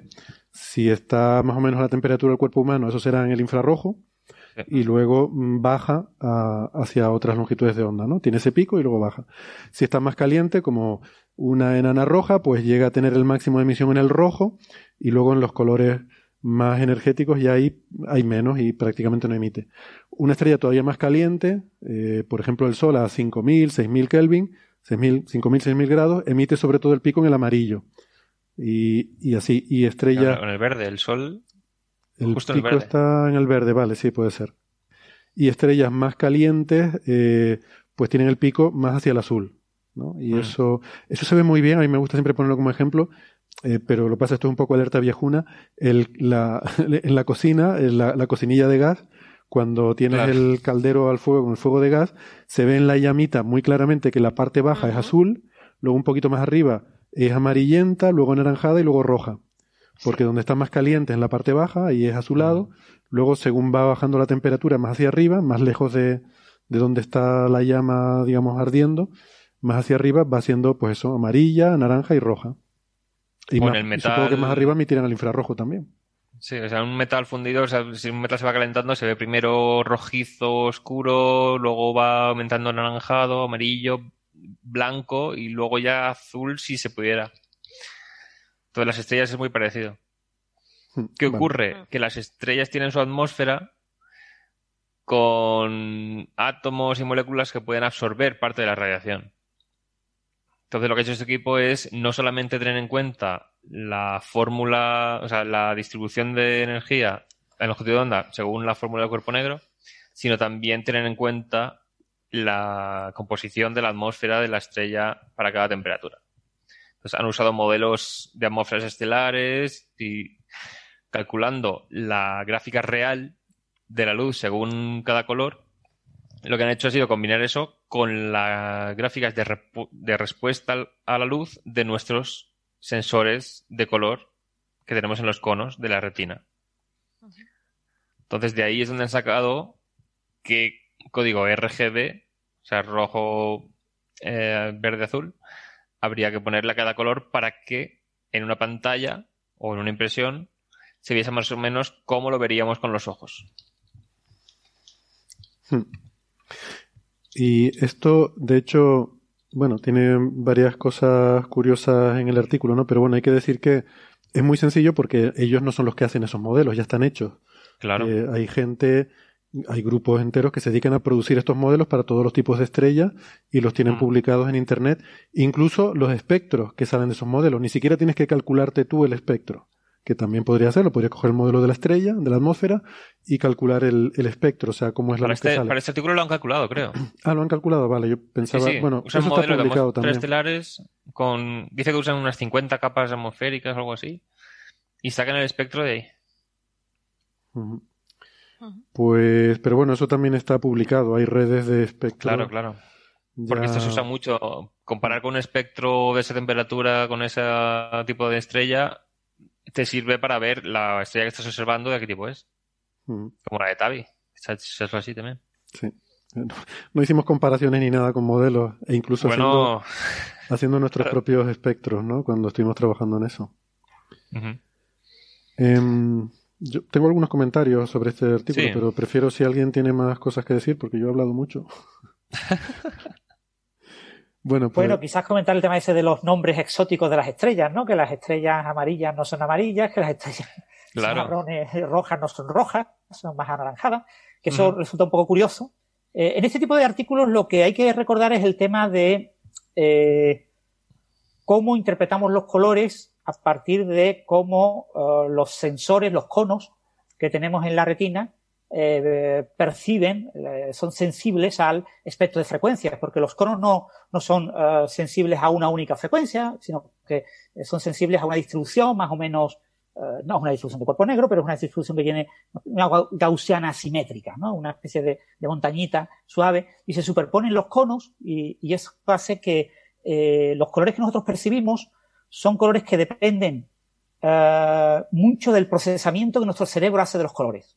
En, mm. rigor, en el espectro de la luz solamente existen los colores del arco iris, serían como los colores puros, cada color o cada, cada, cada trocito del arco iris marcaría pues un color con una frecuencia bien picada, bien, bien concreta. Y lo que nuestro sistema perceptivo hace es eh, interpolar colores. Como tenemos tres sensores que te dan tres señales nerviosas independientes y que promedian el espectro en, tres regiones, una región más en los rojos, una región más en los verdes, una región un poquito más en los azules, eh, de ese promedio surgen pues una especie de operación matemática que lineariza el espacio de color. El espacio de color de manera natural es eh, completamente no lineal y lo que tú haces es aplicar, eh, tu cerebro aplica una especie de interpolación. Entonces hay un diagrama que se llama el diagrama de la CIE, de la Comisión Internacional de la Iluminación, la CIE, es un diagrama clásico de principios del siglo XX, de 1924, por ahí, y es un diagrama en el que se ve los colores del arco iris como una curva más o menos en forma de U, una U un poco asimétrica, pero conectados, los dos extremos de la curva, conectados con una línea recta. Esa línea recta es la línea de los morados, de los violetas, que son colores que no tienen representación en el espectro, no existen, son colores que nosotros interpolamos, ¿no? Más o menos en el, en el centro, un poquito hacia abajo, se encuentra el, blanco puro. Y, y, entonces lo que hacen, por ejemplo, los televisores, los monitores, es elegir tres primarias, tres eh, fósforos, tres eh, mecanismos de emisión, pueden ser LED, pueden ser, etcétera, que son como tres puntos en ese diagrama. Entonces, lo que puede ver un televisor es fundamentalmente los colores que están dentro de ese triángulo, del triángulo formado por tres puntos. ¿eh? Si esos tres puntos están muy cerca de los colores del arco iris, es decir, de la línea del borde, eh, pues tengo una importante eh, proporción de colores que puedo representar. Pero existen muchos colores que no puedo ver con un monitor. Entonces, eso me limita mucho el, y, me, me, complica el tema de comparar colores, por ejemplo, porque dos monitores distintos de dos compañías distintas tienen fósforos ligeramente distintos y entonces eh, ven colores distintos, ¿no? O sea, calibrar monitores es algo extremadamente eh, complicado y, hay que hacerlo si uno, por ejemplo, trabaja en fotografía o en, muchos temas de gráficos, ¿no? Entonces, uno de los puntos clave de este nuevo artículo es el tema ese de, de, de promediar eh, la, los espectros eh, utilizando el sistema perceptivo humano, ¿no? Eso es una cosa que se hace mucho en, fotorealismo gráfico, sobre todo cuando eh, los colores están patentados. Porque los colores, por ejemplo, de los coches, de los vehículos, de los automóviles, se patentan, hay una serie de colores que están patentados. Entonces, el eh, informático que hace grafismo por ordenador, eh, si hace, por ejemplo, para un anuncio de televisión, le tienen que poner un coche, pues no pueden poner un coche con el color equivocado. Tienen que poner exactamente el color que han patentado. Entonces, eh, hay que hacer pues eh, una medida del color y, utilizar un patrón y ahí se suele trabajar con más de tres primarias. En ese tipo de, procesos se suele trabajar con diez, con, más primarias, ¿no? Con objeto de obtener una mejor representación de lo que es el espectro verdadero del, color eh, y por lo tanto te sales fuera de ese triángulo. Es decir, realizas una representación fotorrealista del color que después tú puedes fácilmente pasar a diferentes monitores Las impresoras, por ejemplo, utilizan un, triángulo de primarias distinto. Muchas impresoras utilizan cuatro primarias, utilizan una primaria que vende negro. Eh, eh, el, modelo CMYK, ¿no? El, cian, ¿no? El celeste. El eh, sí, porque a diferencia de monitor, digamos que el monitor, lo que ha, explicado Francis, el monitor trabaja con colores sustractivos, que son RGB. Mientras que las impresoras o tú cuando pintas una haciendo arte, eh, eh, usas los colores aditivos. Los, ah, aditivos son los del monitor, porque perdón, se perdón. los tres a siempre, te dan el blanco. Sí, siempre me lío. O sea, eh, los aditivos son los que suman blanco y los... Perdón. Y claro, nosotros en arte y las impresoras usan los sustractivos, que son amarillo, cian y magenta. Mm. Entonces veréis que la impresora de color o eh, tenéis que comprar el toner amarillo, el toner cian, el toner magenta y luego el negro. Porque si bien el negro no existe, eh, para es una mezcla de los tres, para obtener negros más puros, pues eh, se echan aditivos y tienes pones un toner negro. Yo, yo, llegué a tener una de las primeras impresoras de HP, ¿eh? no estamos hablando de algo cutre, de tinta a color, y era, era muy gracioso porque el texto, todo lo negro, te lo sacaba en un verde oscuro. O sea, era horrible. Yo cuando me compré aquella impresora pensando que me había comprado lo... Yo al principio pensaba, digo, estoy haciendo algo mal. Esto no puede ser así. Estoy haciendo algo mal. Efectivamente, no tenía color negro aparte. Entonces el negro lo hacía juntando todos los colores, dándole toda la tinta que podía y te, te dejaba el, el, papel hecho un asco de, de, mojado y aquello no era negro, negro, era un verde oscuro, horrible. Marrón oscuro. de hecho, eso es un problema. En, en, arte, no tanto porque tenemos colores negros, ¿no? Eh, y tal, pero muchos pintores eh, aborrecen el negro. El negro te satura el color. Entonces, lo suyo es no usarlo. Y, usas a mezcolanza. Para oscurecer, usas azul. Y claro, mmm, o te acostumbras o la lías muy parda. Y a la hora de pintar un coche, como dice Francis, el negro no existe. Un coche negro, si lo mirásemos muy, muy, muy a, eh, a la micra, veríamos que es marrón muy, muy, muy oscuro. Claro. De hecho, de hecho, ya que hablamos de arte, está, están estos artistas y podemos mencionar, se me ocurren al menos cuatro o cinco, pero Quizá el caso antonomástico es Anish Kapoor, ¿no? que hace toda una... Justamente la presencia del negro en el sentido absoluto en su obra es eh, fundamental. ¿no? Porque además es que el negro de Kapoor es Banta Black. O sea, usa el negro más puro. Tú no puedes usar Banta Black si no chinchas a Kapoor. Sí, eso, recordar a los oyentes que no hayan visto nunca eso, que eso hay que verlo en directo, yo no lo he visto nunca en directo, siempre lo he visto en fotos, ¿no? Pero por lo que parece es prácticamente un agujero, o sea, tú ves un objeto muy negro que te da la sensación de que como no refleja nada, eh, tienes ahí un agujero, ¿no? Y es, una silueta solamente. Claro, porque además el negro hace muy difícil distinguir las formas. Sí, sí. Y si ya le metes tanta pureza, ya no distingues. Yo con esta mezcla de colores me estaba acordando cuando en párvulos nos enseñan, oh, si mezclas este color rojo con blanco sale rosa, si mezclas... Entonces, digo, oh, salen otros colores a partir de colores distintos. Pues si junto todos los colores a la vez, ¿qué saldrá? ¡Qué guay! Y es la mayor decepción que te llevas en este tema de pequeño porque sale un... Ese marrón, oscuro. sale un color aburrido, cutre la expectativa frente a lo que te sale, ¿no? Se podría hacer el, meme famoso ese de lo que espera frente a lo que te llega, pero con negro y blanco, ¿no? Sí, pues si estoy juntando todos los colores posibles, aquí saldrá una maravilla. Y no, no. Mm. son colores sustractivos.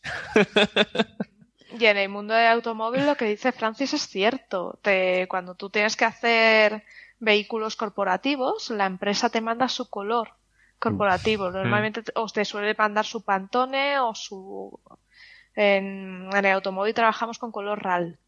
Entonces tú ya lo, lo generas. Francis, no sé si habías terminado tu comentario o tenía alguna cosa más en el tintero. Sí, básicamente era comentar eso, un poco eso. Después también supongo que tú comentarás la parte de los colores de las estrellas, ¿no? De los exotismos de que confundimos los nombres. Sí, por razones puramente históricas. ¿no? dale, dale, tú si quieres, comenta eso. No, yo, tenía otra no, no, no, comenta, ya que te metes en harina, Francis. no, eso, que, que bueno, que lo, curioso de este artículo, quizás ha llamado la atención a mucha gente, es eso, que los nombres de las estrellas, pues son eh, nombres. Se buscó llamar a las estrellas con nombres claramente diferenciados, con objetos de cómo claramente diferenciarlas, pero en realidad no están, los colores están claramente diferenciados, ¿no? Entonces te encuentras con que pues eh, estrellas enanas rojas, pues no son rojas, son naranjas, ¿no? Y, y, tienen un color muy parecido. las enanas amarillas no son realmente amarillas, es un amarillo muy pálido, muy blanquecino, eh, etcétera, ¿no? O sea, los colores eh, que se ponen como marca de tipología de una estrella, pues no reflejan adecuadamente definitivamente uno entiende como el color cuando la ve a través del telescopio. Las gigantes rojas son medio anaranjadas y por otro lado, incluso cometemos errores que todavía no existen. Eh, pensamos que cuando mueran las, las, enanas blancas van a aparecer en el universo estrellas como las enanas negras, que aún no existe ninguna, pero no van a ser negras tampoco, así que eh, seguimos cometiendo errores en el futuro. Y ya hay enanas blancas muy viejas que tienen 4000 Kelvin o así, son anaranjadas. Sí, pero eso, eso sí lo dijimos, me acuerdo cuando hablamos de esta, sobre la que se descubrió un exoplaneta, em, que había un exoplaneta en torno a una enana blanca y era mucho más grande el planeta que la estrella, porque la estrella era una enana compacta, ¿no? Eh, ahí sí que lo dijimos, que la llamamos enana blanca, pero en realidad es anaranjada. Claro. Eh, por, la, por la temperatura de tal, que aquí lo mencionan también, pero creo que en ese caso... Mm, eh, a ver, yo creo que están sobrevendiendo un poco el producto porque ahí no es por el efecto eh, color incorrecto, sino por el efecto de que se ha enfriado la estrella y ahora tiene una temperatura que la hace anaranjada, ¿no? Y, pero eso sí lo, eso sí lo comentamos en su momento. Y bueno, eso es cierto, ¿no? Em, a mí lo que me llama la atención de esto, o sea, yo creo que la mayor, el mayor efecto de, de que esto está mal es el de las estrellas rojas, que no son rojas sino anaranjadas, ¿no? Tanto enanas rojas como, como gigantes rojas. Y, es el, ejemplo más claro en el cual algo que estábamos diciendo mal, ellos se han dado cuenta y lo han corregido. Y a mí me parece que la clave de eso es, no es tanto porque el cuerpo negro no sea una buena aproximación a las estrellas, que, que sí lo es. O sea, yo, yo defiendo que las estrellas emiten bastante parecido a un cuerpo negro. Es cierto que los detalles se separan, porque hay estas absorciones de líneas atómicas y líneas moleculares pero en realidad es muy parecido, ¿no? Hay diferencia en los detalles. ¿Qué es lo que pasa? Yo, no sé si ellos se han dado cuenta. Eh, esto es más importante. Vamos a ver. Nosotros observamos un cierto rango, que es el visible. Sí. Entonces, las estrellas que emiten su máximo en el visible, tú ves bien la curva de la emisión de cuerpo negro. Entonces ahí, lo que tú estás viendo se parece bastante al cuerpo negro y se parece bastante a la emisión de la estrella. ¿Qué pasa? Que estrellas que son muy frías, emiten en el infrarrojo, como estas enanas rojas muy, muy frías, emiten su, su curva, está sobre todo en el infrarrojo, y tú lo que ves es una cola. La mm. cola que tú ves es lo que cae en el visible. Y lo mismo con las estrellas muy calientes. El máximo está fuera del visible y tú estás viendo la cola. Entonces ahí es donde el error es mayor, porque eh, esa pequeña diferencia entre el cuerpo negro y el espectro real, eh, vale, es pequeña, pero tú estás viendo la cola, estás viendo una cosa pequeña. Entonces, en una cosa pequeña, esa diferencia es más apreciable que en una que, si tú estuvieras viendo la curva principal. No, sé si me estoy explicando, me estoy cosa, pero que las enanas rojas y tal hay más error aún porque eh, tienen la atmósfera una temperatura que ya llega a nivel tan bajo que ya no solo hay átomos sueltos, sino también moléculas. hay moléculas, sí, sí. Entonces se producen bandas de absorción enormes o sea, son como las que más se diferencia el cuerpo negro del espectro real. O sea, hay muchas zonas del espectro con mucha absorción. Sí, pero si tú pillaras, si tú lo movieras todo, digamos, a longitudes de onda visibles y tú integraras esos colores, eh, seguramente no habría esa diferencia tan importante, porque si bien es cierto que hay, hay diferencias, pero la forma del perfil es que ¿sabes? Partes de abajo, sube hasta el máximo y luego vuelve a bajar. Entonces, cuando tú pones ahí los filtros de los tres colores, la proporción de cada uno de ellos va a ser más o menos la misma. O sea, quiero decir que las líneas espectrales son detalles sobre una curva. De hecho, ellos tienen por aquí la curva del espectro de una. En la figura 1. La figura 1, el inset, te da mm. el, el espectro de una enana roja, ¿no? Entonces, si pero ahí compara la línea negra con la de la estrella. O sea, la estrella tiene tanta absorción que lo que domina los colores es prácticamente la absorción de las moléculas, no el cuerpo negro. Eh, estás viendo el, inset, ¿no? El rectangulito que hay metido dentro de la figura. No, o sea, el inset eh, ya faltan colores ahí, pero no es tanto. O sea, ahí sí que ajusta bien el cuerpo negro, pero en la cola donde vemos con la luz visible. Es que claro, eso digo. Eh, a, eso, voy, a eso voy. Que es que estamos viendo una cola, ¿vale? Y en la cola mm, las diferencias son del orden de lo que estamos viendo. Si estuviéramos viendo la curva principal, si estuviéramos viendo cerca del máximo, entonces eh, probablemente veríamos los colores correctos, ¿vale? Claro. Pero en la cola, esas, o sea, insisto, aunque las diferencias sean entre comillas pequeñas, pero tú estás viendo una cosa que ya de por sí es pequeña, estás viendo un residuo, estás viendo la cola. Entonces, por eso el efecto está maximizado ahí. Eh, es el punto que yo creo que, que, que, es la razón por la cual es tan importante en estas estrellas, porque también, es verdad que aquí tienes moléculas, pero también en el otro lado también tienes error, en las estrellas más calientes. Y creo que es por lo mismo, porque se te ha ido al ultravioleta al máximo y de nuevo lo que estás pillando es una cola. De hecho, las estrellas más calientes llegan todas y se quedan todas en un tono azul muy parecido. Mm. Aunque la temperatura cambia a temperaturas mayores, ya estás viendo una zona que el, pico de emisión ya se te ha ido muy lejos al ultravioleta. Sí, ya no te depende de la pues temperatura. parece que convergen. De nuevo, estás viendo una cola. Exactamente. O sea, ahí ya convergen las demás temperaturas a partir de, no sé si era 15.000 grados o así, empezó a converger todas en un mismo tono azul. Mm. Eso creo yo también. Bueno, pues eso era, no sé. Yo quiero comentar que lo de que las enanas rojas son anaranjadas ya se sabía, porque con el cuerpo negro ya se sabe, aunque sea más rojizo. Y de hecho, en la serie Stargate Universe, no sé si quién, la habrá visto de aquí, ahí las enanas rojas están puestas con el color que toca. O sea, la asesora científica que tuvieron eh, cuidó los detalles muy bien y además le hicieron caso, que es casi lo más importante. Entonces, esta serie tiene la física bastante bien usada. Y las enanas rojas tienen un impacto en la trama bastante importante porque en la nave en la que van las utiliza para recargar y tal. Y aparecen bastantes veces. Y son del color correcto. No son rojas, son anaranjadas del tono que deberían ser. Pero hay, yo creo que con las enanas rojas hay otro problema más grande que el color, yo creo, para representarlos en ciencia ficción, que es cómo es la superficie, porque sabemos que son muy convectivas, que tienen celdas convectivas muy grandes y no tenemos mucha idea de qué pinta puede tener eso. Pueden tener celdas casi del tamaño de la estrella. magnéticos como... Se suele poner una cosa ahí un poco mezclada, pero seguro cuando veamos una cuando veamos una foto del disco de una estrella nos va a sorprender. Claro, claro, claro. sobre todo una enana roja, porque las otras, o de una gigante incluso también, porque las otras estrellas más calientes pues serán más planas, ¿no? Tendrán una superficie más planas, pero esta debe ser muy inhomogénea. A ver si el Breakthrough Starshot sí, a ver si llega. Que falta 40, o sea, si le mandaran unos 40, 50 años tendríamos foto de... Pero hablando de inhomogeneidades, las gigantes rojas igual, porque... Mucho más. Betelgeuse tiene que ser una mezcolanza de colores y de... Sí, y ni siquiera es redonda. No, no, no, claro, que como tiene esos bultos, esas... Tiene que ser Mr. Sí, esa ya está más difusa además. Sí sí, eso debe ser difícil de representar. Esas estrellas son complicadas de, imaginárselas. Sí, sí. Em, yo no se dieron cuenta, pero tiene un, errorcillo que claramente es un lapsus, el artículo. Em, porque dice en la página. Es que en la página 5 lo dice mal, pero en la página 6 lo dice bien. Dice. Em, ¿Sabes que se suele llamar por cosas históricas, de esas cosas históricas absurdas de la astronomía, tipo temprano a las estrellas más calientes y tipo tardío a las más frías. Sí.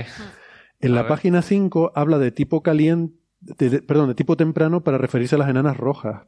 ¿Dónde? ¿En qué parte? En la página 5, en la sección 3.3, eh, que habla sobre el espectro de cuerpo negro, en el párrafo central, en el centro, dice, em, explica por qué las estrellas que son más de tipo temprano se llaman enanas rojas. Esto es un, es un lapsus, claramente. Claro porque luego en la página 6, más, más adelante sí lo dice bien. Habla de las estrellas calientes y dice las estrellas de tipo temprano. Por cierto, no he dicho, estos son unos autores eh, que trabajan en Alemania, en Gotinga, eh, en el Instituto Max Planck de, Física Solar, pero tienen nombre francés, Jean-Vincent Harré y René Heller. No, no, los conozco, aunque dicen trabajan en este sitio de, de, física solar. Y era un estudiante de máster y su tutor, ¿no? Ah, vale. Bueno, pues, pues igual por Algo así dijo. Eh, el tutor estaba en Twitter, creo. Ok. Y esto se publica en una revista que se llama Astronomische Nachricht o algo así, en alemán, que yo no, sé, que es eh, posiblemente la revista científica que existe en la actualidad más antigua. Es del siglo XIX. Ah. Adiós. Se fundó a mitad del siglo XIX. Madre mía. Y todavía se publican ahí algunas cosas. Es alemana. De, astronomía te referirás, ¿no? ¿Cómo? De revista científica de astronomía, ¿no? Eh, Sí, o en general. Yo pensaba la, que. La Royal Society tenía sus boletines que eran una revista científica y son mucho más antiguos, son del siglo. de la época de principios del siglo XVII, de la época del, del maestro Barlow de, de Newton. Ah, vale, vale. ¿Qué, revista es? Eh, la de la Royal Society. La, ah, vale. Monday Notices. Eh, No, yo creo que él dice la... la Real Sociedad Británica de Ciencias, que los, se creó los proceedings. Eh, mm. tenía una revista que era eh, que aceptaban de hecho artículos del continente, o sea, aceptaban artículos de alemanes y de, y de franceses, o sea, no solo era no era el concepto de otras academias, por ejemplo, eh, muchas otras academias lo que tenían eran las actas de las reuniones. Eso, eso, no, no es eso. No es eso necesariamente, también aceptaban comunicaciones externas. En esta que dice Francis fue donde eh, John Mitchell en, 1780 y tantos escribió el primer artículo sobre agujeros negros. Es esta de...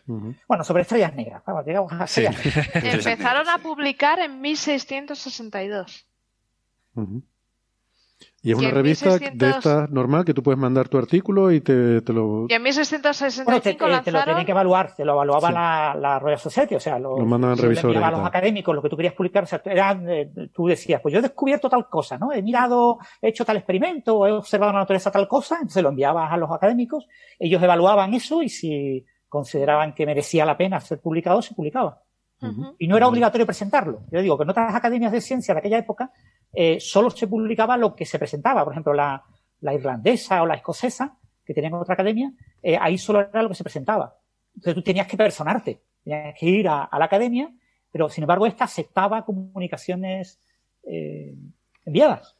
O sea, que en principio es lo que hoy modernamente llamamos revista. Vale, vale. Ah, pues sí, pues será a lo mejor de astronomía. No, la verdad que no lo sé. Esto es algo que he oído por ahí y igual no lo tengo bien, bien controlado. Y luego otra cosa, lo único que no me gustó mucho del artículo es cómo hacen la variación centro-limbo. Porque de hecho lo discuten aquí en una sección, ¿no? Eh, claro, una cosa es poner un círculo de un color homogéneo, que eso no parece una estrella ni parece nada, una cosa fea. Y otra cosa es ponerla con la variación centro-limbo, es simplemente que el, el, borde es más oscuro que el centro, ¿no? Que eso se ve, se ve en las estrellas. Entonces esto, en vez de hacerlo, digamos, de forma rigurosa, calculándolo usando el modelo de atmósfera, que se puede hacer, si tienes el modelo de atmósfera, puedes calcular eh, la luz que sale en cada, en cada ángulo, en cada orientación. Ellos lo que hacen es aplicar una fórmula que se saca de, bueno, que es una fórmula bien conocida, que es que se supone que la intensidad disminuye con el cuadrado del coseno del ángulo. Es una formulita que yo no sé cuánto de buena es para otras estrellas, sé que se usa para el Sol. Y no sé si... en, el artículo dicen que lo usan solamente como para ilustrar. Pero, o sea, por no poner círculos uniformes y ya está. Hmm. Como que la idea del artículo es. Hmm. Sí. la idea del artículo es que a la hora de ilustrar estrellas se usen los colores correctos. Ya. Pero es que esto tiene, tiene cromaticidad, quiero decir, porque, a ver, la variación centro-limbo ocurre porque cuando tú miras, si tú miras al centro, el rayo que te hmm. viene es un rayo que sale en vertical de la estrella, ¿vale? Pero si tú estás mirando al borde, el rayo que te viene eh, sale de la, es el rayo que sale en horizontal, tangencial a la superficie de la estrella y te llega. Entonces, ese rayo que viene tangencial atraviesa más atmósfera que el que te viene del centro, ¿no? Entonces, cuando tú miras a diferentes posiciones, diferentes puntos de la estrella, estás viendo rayos que han eh, que salen a diferente ángulo con respecto a la vertical y que por tanto atraviesan una diferente cantidad de atmósfera. Claro. Y eso hace que la opacidad sea diferente. Es decir, tú tienes la mayor transparencia cuando miras al centro, pero según vas mirando más hacia el borde, tienes cada vez más y más opacidad. Y eso quiere decir que estás viendo capas cada vez más altas de la atmósfera. ¿Vale? Eh, yo qué sé, igual pasa ahora que Héctor tiene una imagen de la Tierra puesta de fondo, cuando miramos al, al borde de la Tierra, eh, justo ese bordito lo que estamos viendo es las capas superiores de la atmósfera, porque ahí hay más opacidad, estamos viendo más arriba, ¿no? Entonces, ¿qué pasa? Que como hay diferente temperatura, por eso se produce la variación centro-limbo, cuando tú ves más arriba, estás viendo un espectro más frío. Sí. Y por eso ves una zona más oscura según ves más el borde. ¿Qué pasa? Al ser más oscuro también cambia el, color. ¿Cómo? Claro. Esto lo dice en el artículo, que no lo han calculado de forma rigurosa y tal, pero porque lo de ponerlo de centro limbo era simplemente para que no fuera un círculo plano cada estrella. Ya, pero que, ya que te pones a hacerlo, ¿no? El decir, bueno, cuál es el color real de la estrella, estás dando el no color. olvidemos que este es un trabajo de un estudiante de máster. No, no, que genial, que me encanta. Solo digo que ese es el único puntito. Es el único puntito que me da. A ver, como me da envidia, pues algo hay que criticarle, ¿no? O sea, como cuando alguien te da envidia por el coche que tiene, dice, sí, pero eh, ¿qué, qué, qué color tan feo? ¿No? Pues. Pues a ver, yo creo que esto, ahora que está hecho esta parte del trabajo y se ha hecho popular porque ha salido en sitios, otra gente lo seguirá elaborando sobre ello. De hecho, el software lo han liberado para que tú puedas poner el espectro de, de lo que sea, que sea una galaxia, un planeta, lo que sea, y te saca los colores en RGB. Te saca los colores. Por no haberlo hecho tú. No, pero Jolín está muy. A ver, es una convolución. Para, representación artística. No, de hecho estábamos hablando Andrés y yo de cogerlo y, usarlo para sacar, por ejemplo, el color de una mancha solar. ¿De qué color es una mancha solar? ¿Alguien se lo ha preguntado? Siempre la vemos negra, pero es mentira, no son negras. lo que pasa es que como todo lo que está alrededor es tan brillante, pues te, te, satura, ¿no? Entonces la mancha parece negra. Pero si tuviera solo la mancha, pues puede tener una temperatura de 2000 y pico, 3000 Kelvin, debe tener un color rojizo, ¿no? Claro. Pues eso se podría calcular. Si es que la vemos con un filtro. Igual que dicen, hay una ilustración en el paper este con las estrellas, cada una a su tamaño y su color, y las estrellas gigantes están de un azul oscuro. Y lo que dicen es, a ver, esto es solamente para mostrar el color porque las estrellas brillantes de este gráfico son millones de veces más intensas, o sea, la intensidad es millones de veces mayor que la de las estrellas menos brillantes que tenemos puestas aquí. Entonces, aunque se vea un azul oscuro en comparación con la enana roja, es mucho más brillante la supermasiva. Claro. No podrías verlas a la vez. O sea, si ves, si ves la roja, la azul estaría saturada completamente, te quemaría el instrumento. Y si ves la azul, la roja sería invisible porque es demasiado poco, demasiado poco mm. brillo. Sí. Eso pasa con las manchas solares. Vemos el sol con un filtro que te quita la mayor parte de la luz. Entonces, se ve en negro lo que sería la, la mancha. Y luego hay efectos de no linealidad también en el ojo, ¿no? Que hace que en condiciones de poca luz, pues la percepción de los colores es diferente a la que tendríamos mm. cuando hay mucho brillo. O sea que, que igual la, la, percepción visual de las estrellas sería un poco diferente, ¿no? Yo creo que aquí. Sí, cuando, cuando hay poca luz lo vemos todo tendiendo un poco más al azul. Aquí esto hay que entenderlo como lo que veríamos, digamos, digitalmente. O sea, si lo, si lo registráramos con una cámara con los mismos filtros que nuestro ojo o algo así. Sí. O en el espacio con el filtro suficiente para no quedarte ciego. Pues esto, si hacéis eso de las manchas solares, tener en cuenta también lo de los flashes eh, de la umbra, ¿no? Eso que, ese artículo reciente que publicaste, que eso altera también el color, porque son como en, como que va habiendo brillos internos dentro de la mancha. Y... Claro, eso, eso es interesante porque eso además es súper caliente. Eso, luego esos flashes están a 10.000 grados, eh, 15.000 grados tendría, tendría colores totalmente diferentes. Serían más blancos. Claro, eso serían probablemente totalmente blancos. Lo que pasa es que todas esas cosas las vemos eh, casi monocromáticas porque las vemos en líneas espectrales para poderlas estudiar. Mm. Eso también lo comentábamos, ¿no? Todo esto que se ve alrededor del Sol, en el reborde, en la cromosfera, incluso la corona, todas esas imágenes son monocromáticas. Si tú te preguntas, ¿Qué color tiene esto? Dice rojo. Siempre lo veo rojo. No, es que lo ves rojo porque lo estás viendo en una línea espectral que es H alfa, que está en 6.563 angstrom de longitud de onda, que está en el rojo, por tanto, tú lo ves como rojo. Pero eso está a lo mejor a, a 10.000 grados de temperatura o 8.000 grados. Entonces, habría que ver qué color tiene eso realmente. ¿Qué pasa? Que a ojo mm. desnudo, digamos, o, sin filtros no lo puedes ver porque la luz del disco te, te satura todo lo demás, te, te abruma no puedes ver esos rasgos. Para verlos se usan filtros en los cuales la emisión de ese rasgo es tan importante que se ve, que resalta sobre el filtro, ¿no? Pero si tú fueras allí en una nave y miraras, a lo mejor podrías ver eso. Digo a lo mejor porque no sé si la densidad es suficiente como para que tenga una cierta profundidad. Yo creo que es más probable que si mirases te quedases ciego perdido. Claro. No, lo tengo claro, ¿eh? habría que calcularlo. Sí, porque por una parte esa estructura, perdona Héctor, solo para decir una cosita. Por una parte esa estructura, que me, está dando el trabajo de fin de máster. Un segundo, dime. Por una parte está a 10.000 grados, pero por otra parte es muy tenue, tiene muy poca densidad. Es como si tuvieras una neblina muy poco densa, pero muy caliente. Entonces, habría que, habría que echar las cuentas. Por eso digo, sería, sería interesante hacer el cálculo.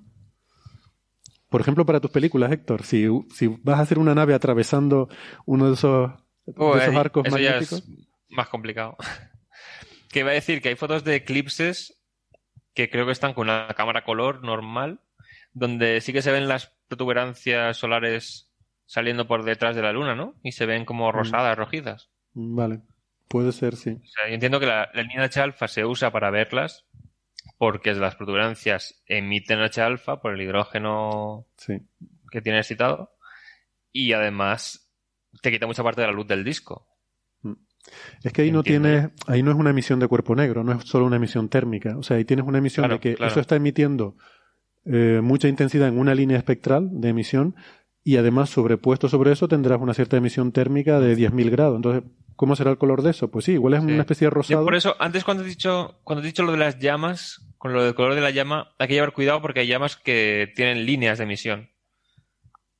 Entonces, el si quemas calcio, por ejemplo, tiene un color característico que viene dado por la línea de emisión. Entonces, la llama tiene que ser, para que sea cuerpo negro, tiene que no quemarse del todo el combustible, quedar partículas incandescentes que se vayan enfriando conforme se alejan. Yo estaba diciendo la cocinilla. Eso sí que es. Gas butano. Claro. gas butano. Claro, pero yo, por ejemplo, el gas que tengo es gas natural, que se ve una llama muy azul y no llega a verse amarilla. Mm. Entonces, Curioso. Según. Claro. Bueno. Eh, Pasamos de tema. Eh, porque... queda uno, ¿no? Sí, sí, claro, queda, queda uno además que creo que a ti te interesa, eh, eh Tocayo, porque es el del cuásar luminoso. Eh, el cuásar luminoso, esto suena como a una secta. De... sí, sí, sí, Pero esto, de hecho, además, Gastón, creo que mm, lo podíamos combinar con otra cosa que tú nos comentábamos, que tú nos comentabas y que no hemos leído, que tiene que ver con, eh, a ver, tenemos por una parte un artículo que salió en Astrophysical Journal de, de pues eso, el cuásar más distante que, se ha encontrado, que ha batido un récord.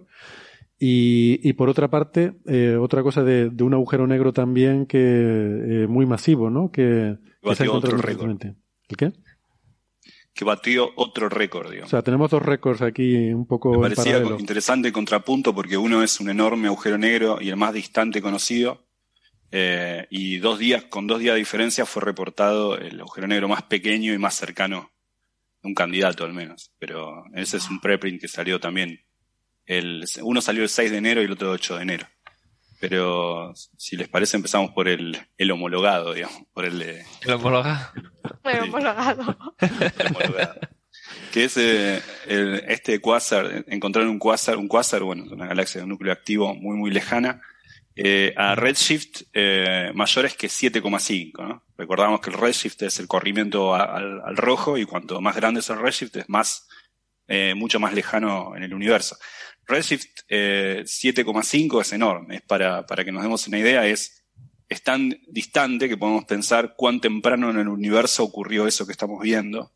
Y ocurrió cuando, el, o sea, algo que tiene Redshift 7,5 es algo que ocurrió cuando el universo tenía el 5% de la edad que tiene hoy. O sea, hoy tiene eh, 13.770, casi 14.000 millones de años, y esto ocurrió cuando el universo tenía menos de, o sea, tenía 600 y tantos millones de años. Entonces, había, se, había descubierto ya quasars eh, de, de 7,5, eh, lo cual implica que había agujeros negros super. Porque, ¿qué ocurre? Los quasars son generados por agujeros negros supermasivos que están en el centro de estrellas de, galaxias con núcleos activos que acretan mucha materia, y lo que uno ve es esa, la luminosidad de esa incandescencia en torno al agujero negro supermasivo.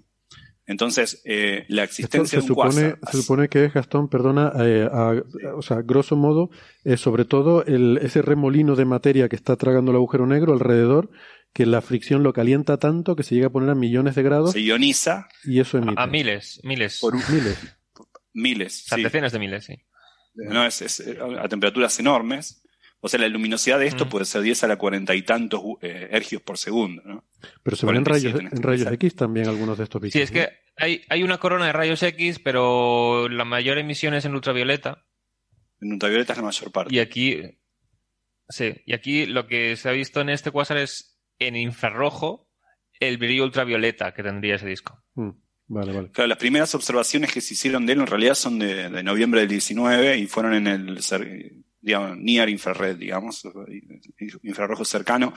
Eh, mm. Y la idea es que el, encontrar un quasar a 7 mayor que 5 significa que había agujeros negros supermasivos, y cuando hablamos de supermasivos estamos hablando de miles de millones de masas solares. Este más o menos tiene 1,6 mil millones de masas solares cuando el universo tenía 5% de su edad actual, más precisamente algo así como 670 eh, millones de años. O sea, Eso lo que, lo que tiene, primero, este no es, no es, es el agujero negro más lejano que se conoce, mm. pero no es tanto más lejano que el que detentaba el récord un poco antes. Son 20 millones de años luz más, que estas mm. escalas no es nada.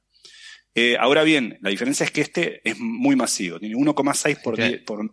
Entonces, es, es, el más lejano y, es más masivo, lo cual... El doble que lo anterior. El doble que lo anterior. Entonces, lo que, lo que ocurre con este es que eh, sirve para constreñir muy fuertemente para, eh, los modelos de agujeros negros supermasivos, porque hasta donde sabemos los agujeros negros supermasivos se forman acretando eh, agujeros negros y estrellas y materia a partir de semillas de origen estelar o nubes o lo que fuere. Entonces, claro, uno empiezan a competir los fenómenos, los modelos de creación. Por ejemplo, para que exista un agujero negro de esta masa, de mil millones de masas solares, en un redshift 7,5, en este caso 7,64, es incluso un poco más lejos, la semilla que le tiene que dar origen para que los modelos funcionen, tiene que haber tenido ya mil eh, eh, masas solares cuando comenzaron las primeras estrellas en un redshift 18, 20, algo por el estilo. Entonces, eh, es pedir que tengan masas muy grandes eh, muy, muy, al comienzo de la formación estelar. Entonces empieza, empieza a, crujir un poco los modelos para explicar cómo pudieron haber crecido tan rápido. Tuvo que haber crecido en 600 y tantos eh, millones, de, millones de años, un millón de veces, desde mil masas solares hasta 100.000 Mm. Eh, hasta, perdón, hasta mil millones de masas solares. Entonces, tenemos que mencionar, o sea, el por qué es un problema esto, es que hay un límite a la velocidad a la que puede crecer un agujero negro tragando materia. Claro, que está dado por el límite de Eddington, eh, que es, eh, grosso modo, es el límite de luminosidad cuando uno establece, que viene establecido por pedir el equilibrio hidrodinámico, que sería esta, que se compensen las dialécticas propias de las fuerzas gravitatorias con, con la presión de... Sí. Lo, lo, que hemos dicho que antes, o sea, que se calienta tanto la materia alrededor que emite muchísima luz, mucha radiación, esa luz empuja al gas de alrededor hacia afuera.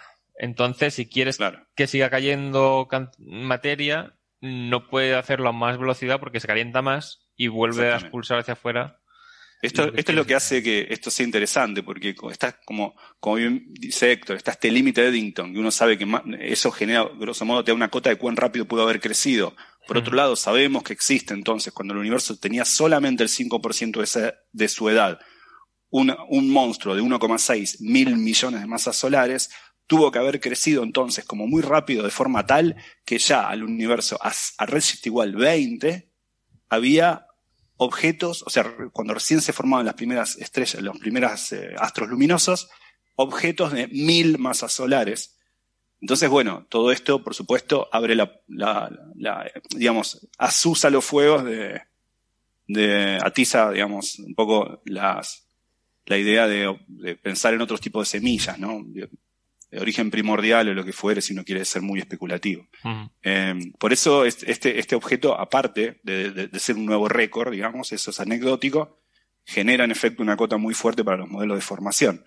Em, y es, aparte es un, es un, es un bicho increíble, ¿no? O sea, tiene, tiene la luminosidad de, de 3, 3 por, o sea, 30 billones de veces la del Sol. Pensando que el Sol tiene 3 por 10 a la 33 ergios por segundo, eso genera eh, 33, 10, sí, 10 a la 47, eh, 0,1 octillón de ergios por segundo. Es Alguna nota de prensa decía que era como 100 creo que 100 veces la luminosidad de la Vía Láctea. Y, sí, puede ser. Sí, sí, algo así. Sí, sí, o, o, cientos de veces, claro, 10, 10 a la 13 veces la del Sol, 3 por 10 a la 13 veces la del Sol. Y eso también, mirando el espectro, la, eh, sobre todo el ancho del espectro, lo, que observaron también es la tasa de, de, de, creación de estrellas en este cuásar. Sí, es que han, este, hecho, este han hecho varias cosas. Primero, o sea, los, el espectro que sacaron en infrarrojo, lo hicieron para ver, pues, con alguna línea espectral se puede medir la masa del agujero negro, pero también observaron con ALMA. Con ALMA, claro. Entonces, claro, con ALMA tienen una línea espectral, que, o sea, las observaciones de ALMA suele ser un poco de continuo y una línea nada más. Con esa línea han medido el desplazamiento rojo muy preciso y además con el continuo que lo emite el polvo, han medido el polvo que tiene la galaxia huésped, o sea, donde se aloja ese agujero negro. Entonces han visto la cantidad de polvo que tiene es muchísima, significa que hay muchísimas estrellas formándose. Sí, la, masa de, solamente la masa del polvo, digamos, es, algo así como casi 10 a la 8 masas solares, 7, por 10 a las 7 masas solares. Y eso, eh, eso muestra, todas estas, observaciones con ALMA muestran que la tasa de creación de estrellas ahí es algo así como, como 200 masas solares por, por, año. Por año. En la Vía es en torno a una. O sea, imaginemos, es casi, te hace un sol por día la, la fábrica esta. Sí, sí. Eso era por un lado. A mí lo que, lo que decía eh, eh, Héctor antes acerca del contrapunto era que me causó gracia que con dos días de diferencia se leó otro artículo, en este caso es un preprint que enviaron a publicación, pero salió solamente en Archives, que daba cuenta de otro resultado, otra cota que, que también es no solo anecdótica, sino importante, el contrapunto era porque en este caso se va a tratar del agujero negro no más grande de los lejanos, mejor dicho, el más lejano, sino el más cercano, de que mm. tenemos noticia, y más pequeño. Que es también interesante por otra razón que, que ese, ese, este, este agujero negro que está en Manoceros, o sea, al lado de, eh, la marginalia de, esa, de, esa constelación en forma unicornio. Eh, Manoceros es eso, ¿no? Es el nombre que la primera vez que un griego vio un, un unicornio dijo, Manoceros. bueno, en, la marginalia de Manoceros hay, hay una estrella que, que, es, en realidad se sabe que es un sistema binario. Es una estrella que se llama V723 MON por, por monaceros, digamos. Eh, es una gigante roja que, que, tiene un poco más fría que el Sol, de unos 4500 Kelvin o algo así, pero tiene grosso modo la masa del Sol pero eh, estudiando un poco las curvas de... ¿Pero es roja roja o es medio naranja o un poquito púrpura o medio... Digamos una gigante roja variable. eh, y estudiando las, las curvas de, luminosidad viniendo de ahí, se, bueno, se, se, la cree un, un sistema binario con un compañero que tiene el orden de tres masas solares y si tenemos en cuenta el, digamos, eh, los eclipses, o mejor dicho, la falta de eclipses eh, y en las curvas de, luminosidad, se, se, cree que es un objeto, ese, ese compañero tiene tres masas solares, pero es muy compacto. Entonces podría tratarse de un agujero negro. Eh, mm. probablemente. Todo apunta a que puede, es, un, es un candidato a ser un agujero negro de tres masas solares. Eso es importante porque, si bien está perfectamente entendido que un agujero negro de tres masas solares se puede formar porque es del orden de la masa crítica menor que un agujero negro puede tener, digamos, para que una estrella dé origen a un agujero negro tiene que tener esa masa. Pero las estadísticas, las observaciones eran tales que no queda, había pocos, había uno o dos candidatos, pero las estadísticas no eran favorables con la existencia de agujeros negros en, ese gap entre 3 y 5 masas, masas solares. Se conocían más grandes, mucho más grandes, muchísimo más grandes, pero mm. la pregunta era, ¿por qué no hay o tenemos muy pocos candidatos de agujeros negros de 3 masas solares? Uno puede decir, bueno, porque son pequeños y difíciles de ver, y es en efecto cierto.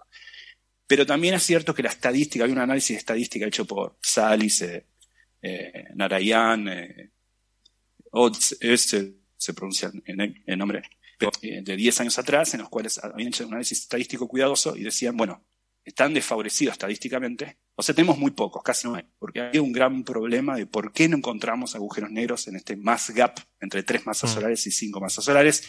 Entonces, habría uno en un unicornio, digamos, en la marginaria de esta constelación de monaceros, eh, está este candidato. Pero me llamaba eh, la, atención este contrapunto, ¿no?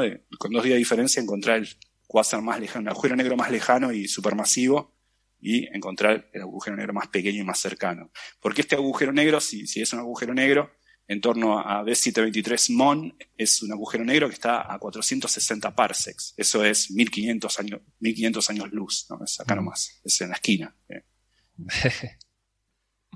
Está como la estrella de Tavi, ¿no? Más o menos. Yo me estaba, no podía parar de pensar tres masas solares y lo asociaba con aquel agujero negro del que hablamos una vez de una masa solar que era como una pelota de tenis. Hmm. Tres masas solares que tiene que ser como una pelota de fútbol. No, una masa solar son tres kilómetros. Sí, no, ese era, eh, eh, dice Sara, el que era el planeta 9.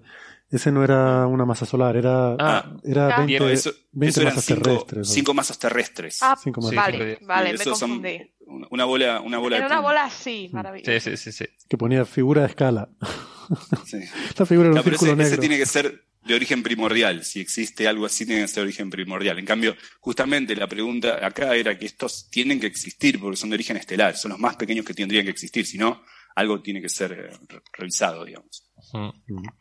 Y daría información sobre el tema de el interior de las estrellas de neutrones. hasta qué límite pueden llegar. Exacto. Y, y, esto también hace consonancia con los resultados del LIGO, ¿no? De esta, de este, de esta claro. no de los últimos, sino de estos recientes en los cuales la colisión de unos objetos donde uno de ellos tenía 2,6 o algo así, masa solar. Sí, sobre el tema de lo que ha comentado Gastón del, del quasar, quizás nos. Eh, yo me gustaría hacer un pequeño comentario sobre el tema del posible origen, ¿no? Porque, claro, aquí el, el tema de la semilla, ¿no? La semilla tiene que ser más grande de la cuenta, ¿no? Claro, entonces no puede ser una estrella que haya explotado, porque la estrella de población 3, nadie espera que una estrella tenga miles de masas solares y pueda colapsar un agujero negro.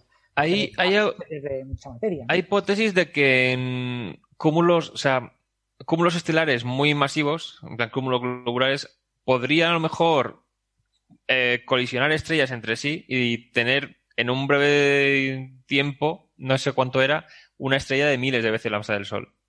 Pero a lo mejor por la propia radiación que tenía se disgregaba o colapsaba un agujero negro, no está claro. No, pero esta, esta, dinámica se tendría que haber dado eh, en Redshift 18 o algo así. para... Claro. Es muy al comienzo. Otra cosa interesante es, eh, yo no, no, sé mucho de cosmología, pero esto debe tener sus implicancias también en los modelos de, de, reionización, ¿no? Porque fijémonos la época en la que estamos hablando, estamos hablando de redshift mayores que 6, de hecho mayores que 7,5. Así que eso cae en, la, en, reionización, supongo que eso, si hay que revisar algún tipo de argumentos acerca de la dinámica estelar en esa, en esa época, justamente reionizaciones. Si os acordáis del amanecer cósmico, ¿no? De la Exactamente, sí, Australia que te eh, acercaba, ¿no? que te decía que mm, se pensaba que esa reionización había ocurrido sobre el Z21 o algo por el estilo, y adelantaba eso como a 16 o 17. Se dan cuenta los temarios, ¿no? Amanecer cósmico, unicornios y agujeros negros, o sea, mira qué grave este, estamos en problemas. Vamos a perder todo nuestro trabajo. Pues sí. No, yo quería comentar el tema de una cosa que olvidamos muchas veces, que es el tema del colapso directo, ¿no? La formación directa de agujeros negros. Igual que una nube de gas colapsa para formar un conjunto de estrellas, un cúmulo de estrellas, esa nube de gas puede colapsar y dar lugar directamente a un agujero negro. Si, si lo que la, la, aunque la densidad sea baja de esa nube de gas, si es suficientemente grande y empieza el hmm. colapso de toda esa nube, el resultado final es que no se puede impedir el colapso cuando se empiezan a formar esas estrellas, no llegan a formarse, continúa colapsando y eso sí puede dar lugar a, agujeros negros eh, por colapso directo de ese orden, del orden de miles de masas solares. Sí, lo que pasa es que tener en cuenta que eso, que si tú juntas tanto hidrógeno, empieza a fusionar y a emitir radiación. Entonces, tiene que ser de alguna forma que incluso eh, esa fusión nuclear o incluso el disco de acreción no logren eh, expulsar hacia afuera el resto del gas que hubiera, se hubiera acumulado tiene que ser un colapso que no se pueda parar con esta radiación. Como bien dice Héctor, en el paper hacen varias cosas. Está, está el cálculo de esta tasa de, creación de, estrellas en este quasar, pero en efecto la forma de motivarlo, el artículo es en gran medida esa. Es decir, esto, eh, lo dicen explícitamente, esto desafía los modelos, pone contra las cuerdas, digamos, los modelos de, de una, una, pregunta que me surge con todas estas cosas, cuando se encuentra algo mm, que es un récord mm, muy raro, eh, ¿podemos tener idea de cuánto de representativo es? Quiero decir que, eh, vale, hemos encontrado un caso de esto. ¿Es una cosa rara, peculiar, que en el universo tan temprano ocurría uno cada, en cada yo qué sé, iba a decir cada gigaparsec, pero en, ese universo habría que rescalar los gigaparsecs a, tamaño siete veces más pequeño. En este caso sí que lo comentan en el paper, porque dice que de tanta masa y de tanta distancia se esperaban, o sea, en todo el universo observable, muy pocos. Y ya hemos encontrado dos o tres. Sí, hay uno. Este, este y, la existencia de estos dos o tres te permite decir que entonces debía haber al menos tantos y eso se pelea con la estadística de lo que se esperaba. Sí, creo que era algo así, porque era, o sea, no se esperaba haber encontrado tan, o sea, tres ya, que es que no sé si esperaban ocho o así, solamente, ¿eh? Vale. Entonces, con la zona buscada, lo que pasa es que este ha sido encontrado con eh, cartografiados. No, recuerdo, pero son Sí, o sea, esto se han encontrado en imágenes de cartografiados para batería oscura y tal que cubren bastante zona del cielo. Eso también hay que decirlo. Pero eso, no tenemos todo el cielo cubierto y ya hemos encontrado unos cuantos cuando se esperaba que hubiera a esta distancia muy pocos, muy, muy Incluso algunos ya están a, a mayor que 7,5. Este es de 7,64 y tiene 1,6 mil millones de masas solares. Pero había uno de, 7, de Redshift 7,52 que tenía 1,2 o algo así, o 5 mil millones de masas solares. O sea, que hay dos objetos al menos de mil millones de masas solares y un poquito más a Redshift mayor, estrictamente mayor que 7,5. Es cierto, uno puede decir eso es mucho, o encontraste dos, pero bueno. Eh, eso eh, no, no, sé bien la estadística, pero me parece que la gente estaba sorprendida de, haber encontrado al menos más de uno. Ahí volvemos al James Webb. El James Webb va a descubrir decenas o, cientos. Mm, depende de los que hayan, es que ese es el tema. Si hay muchos, si se descubre 200, creo que era un problema. Porque ya, o sea, tiene que haber una forma de que se formen agujeros negros supermasivos tan pronto. Mm si no descubre tanto. Eso no es un problema, quiero decir. Bueno, o sea, respecto a. O sea, hay mecanismos propuestos que, pueden Exactamente. Ser cosas, ¿no? Aquí lo que dicen del James Webb es. Claro, porque recordemos que las de estas, las primeras, de hecho, fueron en infrarrojo, ¿no? O sea. Claro, claro. Entonces, con el Webb lo que querían hacer era estudiar mejor este. Y también querían hacer observaciones con el ALMA, que la imagen que tienen es una configuración con menos resolución pero es como un par de semanas antes de cerrar el observatorio por la pandemia. Entonces, esta es la imagen que tienen, los datos que tienen, y a lo mejor está la galaxia que prácticamente ven el tamaño que tiene, pero haría falta observaciones con las antenas más separadas entre sí para obtener mejor resolución. Y como está el observatorio cerrado por la pandemia, no se ha podido hacer.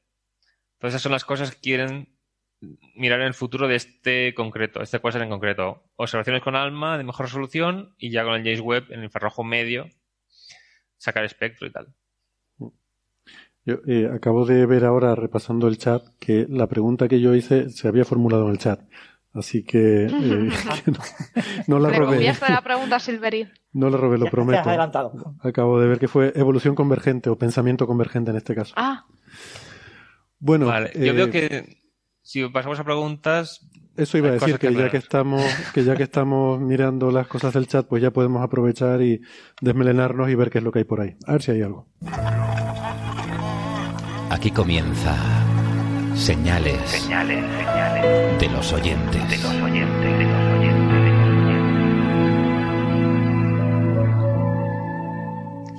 A ver, no sé, aquí en el chat hay una conversación bastante larga, me cuesta seguir todo el flujo. Sí, yo lo que veo es que hay mucha confusión sobre los cuásares. Pues venga, ataca. Vale, o sea, creo que empezó preguntando, no sé si fue Silverine, eh, preguntan si podía haber cuásares cercanos, que por qué los cuásares se detectan tan lejos y cosas así.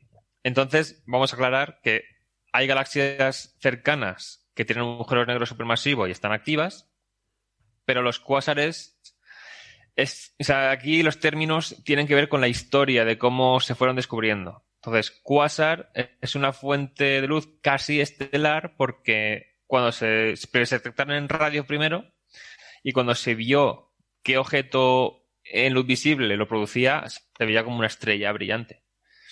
Entonces era un objeto con apariencia casi de una estrella que emitía en radio. ¿Qué ocurre? Que estos que se vieron estaban muy lejos pero también es verdad que los cuásares están relativamente lejos, casi todos los que vemos, porque son épocas en las que había más material que tragar. Entonces, hay galaxias en torno al 10% de las galaxias, creo que eran cuásares, o en torno al 10% de los cuásares tenían emisión de radio. Algo así era, pero el cuásar puede entenderse como una fase que atraviesa la galaxia. O sea, nuestra galaxia, cuando creció el agujero negro supermasivo, el nuestro centro, también sería un cuásar.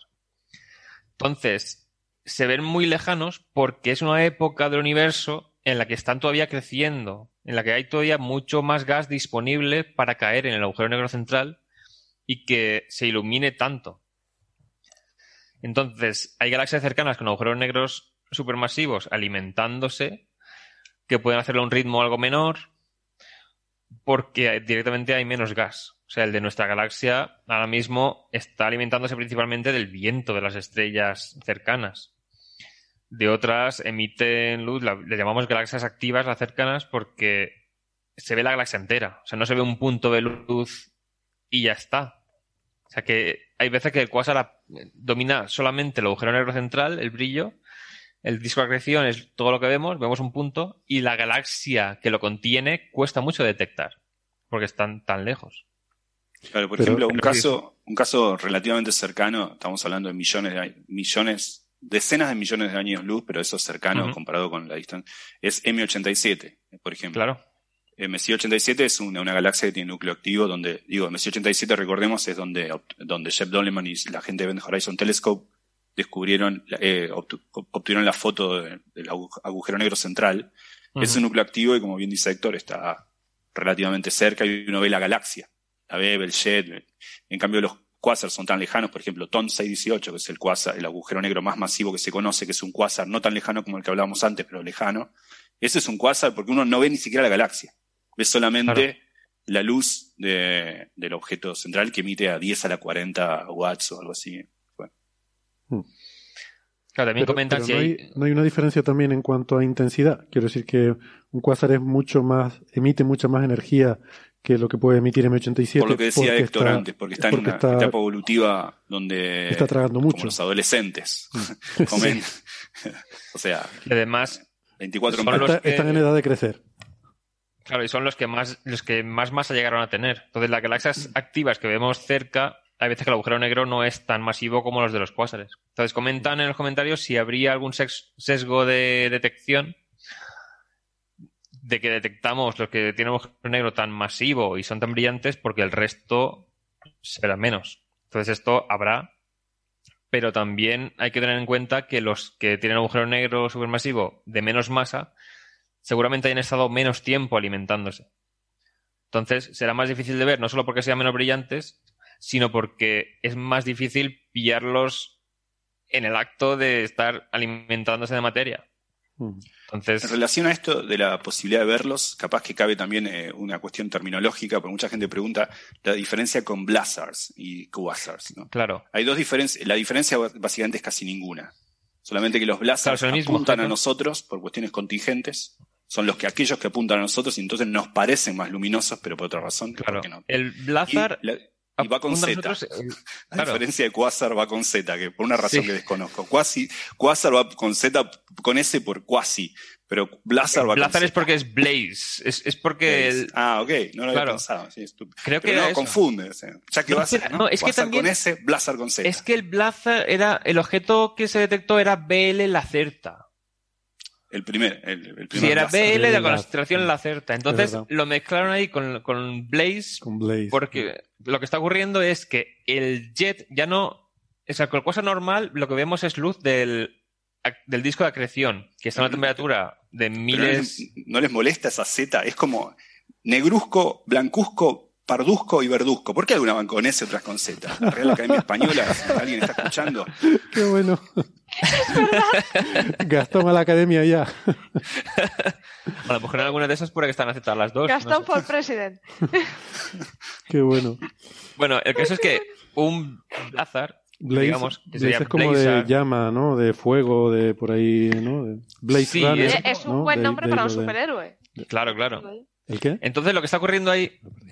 No, lo que está ocurriendo ahí es que no solamente estamos viendo el disco de acreción, sino que el jet de eh, materia a velocidad relativista, o sea, un porcentaje muy alto de la velocidad de la luz, está yendo hacia nosotros. Entonces, el, por temas de relatividad, se produce un. se llama beaming en inglés. O sea, como que recibimos mucha más luz de la que veríamos sin el efecto relativista, porque está yendo casi a la velocidad de la luz. Entonces, emite un fotón aquí, otro aquí y otro aquí, entonces, aquí, tienes tres se coliman, claro, exactamente. Eh, Héctor, que, es un programa de radio. O sea, es verdad, sí, sí, perdón. Entonces, cada metro emites un fotón hacia adelante, pero tú vas a la velocidad de la luz hacia adelante también. Entonces, después de tres metros, lo que le llega a la persona no es primero un fotón, luego otro y luego otro, sino como los fotones van casi a la misma velocidad, o sea, tú vas casi a la misma velocidad que los fotones, lo que llegan es tres fotones casi a la vez. Entonces, la materia que está viajando hacia ti, prácticamente a la velocidad de la luz, si emite luz en sí, te llega mucha más luz al mismo tiempo. Entonces se ve un objeto mucho más brillante de lo que sería visto desde el lado, por ejemplo. Y es, por este efecto, de enfocamiento, ¿no? enfoque relativista, ¿no? Eh, pero entonces, o sea, el Blazar, el Blazar es como el cuásar que te está apuntando. O sea, el Blazar es al cuásar. Yo, no tengo ese problema en la oralidad. claro. ¿Es verdad? La, Z, la Z, la Z quedó, quedó en el siglo XIX para mí. A ver si, a ver si consigo decirlo con la analogía de los púlsares. El Blazar es al cuásar como el pulsar es a la estrella de neutrones. Sí, un poco. que te está apuntando. Pulsar. No sabemos ya lo que Yo dije que Ganimedes el otro día, ¿no? Sí. Pero bueno, o sea, hay objetos que se llaman galaxias Seifert 1 y 2. ¿Por qué? Porque se detectaron unas galaxias activas con unas líneas espectrales que luego resultó que también eran un agujero negro central con un disco de acreción. Pero según la orientación, había materia que tapaba unas líneas más anchas y lo clasificaban diferente. Entonces, hay un montón de nombres para estos objetos y luego salió en los 90 lo que se llama la teoría unificada de las galaxias activas, que es ya lo que dijo, que todos estos fenómenos que en espectro y se ven de forma diferente son un agujero negro supermasivo con materia alrededor y tal vez un jet de materia relativista que produce ondas de radio por efectos Yo mencionaba esto por, en relación a lo que decíamos al principio, de nuestro antropocentrismo a la hora de, catalogar, ¿no? Claro. Eh, no puede ser que le pongamos diferentes nombres al cuásar o blázar, ya en cuestión de una contingencia de que justo estamos nosotros en el medio, digamos. Pero Claro, es la línea que... Pero como solo vemos un espectro y los espectros son diferentes, es como las estrellas, la clasificación estelar, había para cada espectro pues una letra y era pues el alfabeto. Y cuando ya conseguimos ver qué orden, o sea, cómo se organizaba todo aquello y se vio que iba, según la temperatura, tenía un tipo espectral u otro, pues al poner en orden de temperatura las letras que se había asignado, pues según se iban descubriendo, en vez de A, B, C, D, F, se nos queda O, B, A, F, G. Lo mismo con, con las nomenclaturas de las supernovas los claro. físicos atrás de todas ellas eh, son distintos. Yo, y yo les recuerdo que, estábamos respondiendo preguntas, que parece que estamos aquí dando, un curso de toda la, primera. toda la astrofísica, ¿no? La pregunta era que, por qué no, que si no hay cuásares cercanos, ¿no? Y ya vamos por la clasificación. Nos venimos arriba, nos venimos arriba, ya sabes. Es que había mucha discusión sobre cuásares en general, con muchos conceptos mezclados. Claro. Vale, eh, mira, había una anterior que yo tenía apuntada de a ver si lo tengo aquí, de Paul eh, Barbadieu, que pregunta que en el episodio 302 hablábamos sobre lo difícil que es conocer la estructura interna del Sol, que cuál es el modelo actual. Fíjate, no, no sé por qué me voy a sacar esta pregunta, aleatoriamente. ah, bueno, barriendo para casa, ¿sabes? Eh, que cuál es el modelo actual, que cómo se estudia y que si hay misiones espaciales dedicadas. Eh, nada, brevemente, en dos minutos, el interior del Sol no se puede ver y no se va a poder ver tampoco con misiones espaciales. Se estudia primero con teoría, se hacen modelos porque al fin y al cabo las estrellas, eh, muchas de las cosas importantes son relativamente, son física relativamente sencilla la que las gobierna, y por otra parte luego eso se comprueba empíricamente, porque si no hay constatación empírica no es ciencia, sobre todo con, eh, con, bueno, con dos cosas. Primero, con la evolución estelar, que realmente una estrella no podemos verla evolucionar, pero cuando miramos el universo y vemos muchos millones de estrellas, pues sí que vemos si los modelos que hacemos cuadran con la, eh, eh, las estrellas que observamos, pero sobre todo de forma más directa en el Sol con la heliosismología, que es el estudio de las oscilaciones del Sol. Entonces, para eso no hace falta irse al Sol, pero sí hace falta estudiarlo continuamente, porque lo que tienes es que ver las ondas que se propagan y e idealmente, sobre todo si quieres estudiar el interior, quieres ver todo el disco eh, porque las ondas estas, cuanto mayor sea su longitud de onda, mayor mm, más volumen del Sol abarcan. Entonces las que penetran más hacia adentro tienen longitud de onda más grande y para poderlas medir necesitas tener observación de todo el disco solar. De hecho, si pudieras tener todo alrededor, eh, sería incluso mejor. Por eso los chinos, por cierto, aquí me, me, he colado un poco al decir que no hay misiones espaciales, los chinos tienen una idea, de momento es idea, no voy a decir ni siquiera proyecto, de hacer un anillo de varias ondas idénticas alrededor del Sol para tenerlo eh, para ver toda la, toda la esfera simultáneamente, ¿no? Bueno, los americanos lo hicieron, ¿no? Con las estéreo. Bueno, pues son dos. Pero era más Soho que estaba. Sí, pero no son idénticas. O sea, esto es hacer un anillo de, creo que eran seis. Claro, eh, Seis ondas idénticas, más en pares para tener eh, estereoscopía. Eh, mm. seis ondas desde tres posiciones, cada una de ellas siendo una pareja. Y, con idea, bueno, uno de los casos que proponían era hacer el, heliosismología, porque así sí pueden. De hecho, fue el único caso científico que me resultó convincente de lo que estuvimos, lo estuvimos comentando aquí, ¿no? Eh, el resto parecía un poco because I eh, porque soy China y si yo digo que si NASA tiene dos, yo pongo seis, ¿no? Pero bueno. Claro. Pero aquí eh, hay que decir también que sabemos cómo es la estructura interna de la Tierra por la sismología a secas. Sí, es, la, analogía, ¿no? Y luego, por último, también están los neutrinos, que los neutrinos que salen del interior del Sol sí que los podemos medir y eso nos da información. De hecho, hace poco incluso llegamos a detectar neutrinos del ciclo CNO, que, es un tipo de reacciones nucleares que son muy, muy minoritarias en el núcleo del Sol, eh, pero que se producen, pero mucho menos, y se han podido detectar neutrinos también producidos por esa reacción eh, que hasta ahora no se habían visto. Así que hay como diferentes formas y como todo en ciencia lo que tú tienes que cuadrar todo el puzzle y que todo encaje, ¿no? Y pensando que, qué pecadores que somos, ¿no? En la apología de Sócrates, la verdadera, el, verdadero pecado de Sócrates no fue la de la, corrupción de la juventud, fue hacerse preguntas sobre el cielo y sobre lo que hay en las entrañas de la tierra. O sea, así que estamos, terminando con momento pecador de la semana. ¿Por, qué, No entiendo, ¿por qué es un pecado de Sócrates? No, porque en efecto, el otro día me, acordaba de eso, de la acusación de Sócrates fue por hacerse preguntas sobre lo que hay en los ah, cielos ah, y en, los, en las entrañas de la tierra. lo acusaron este de eso. Estamos tocando lo mismo. sí, sí.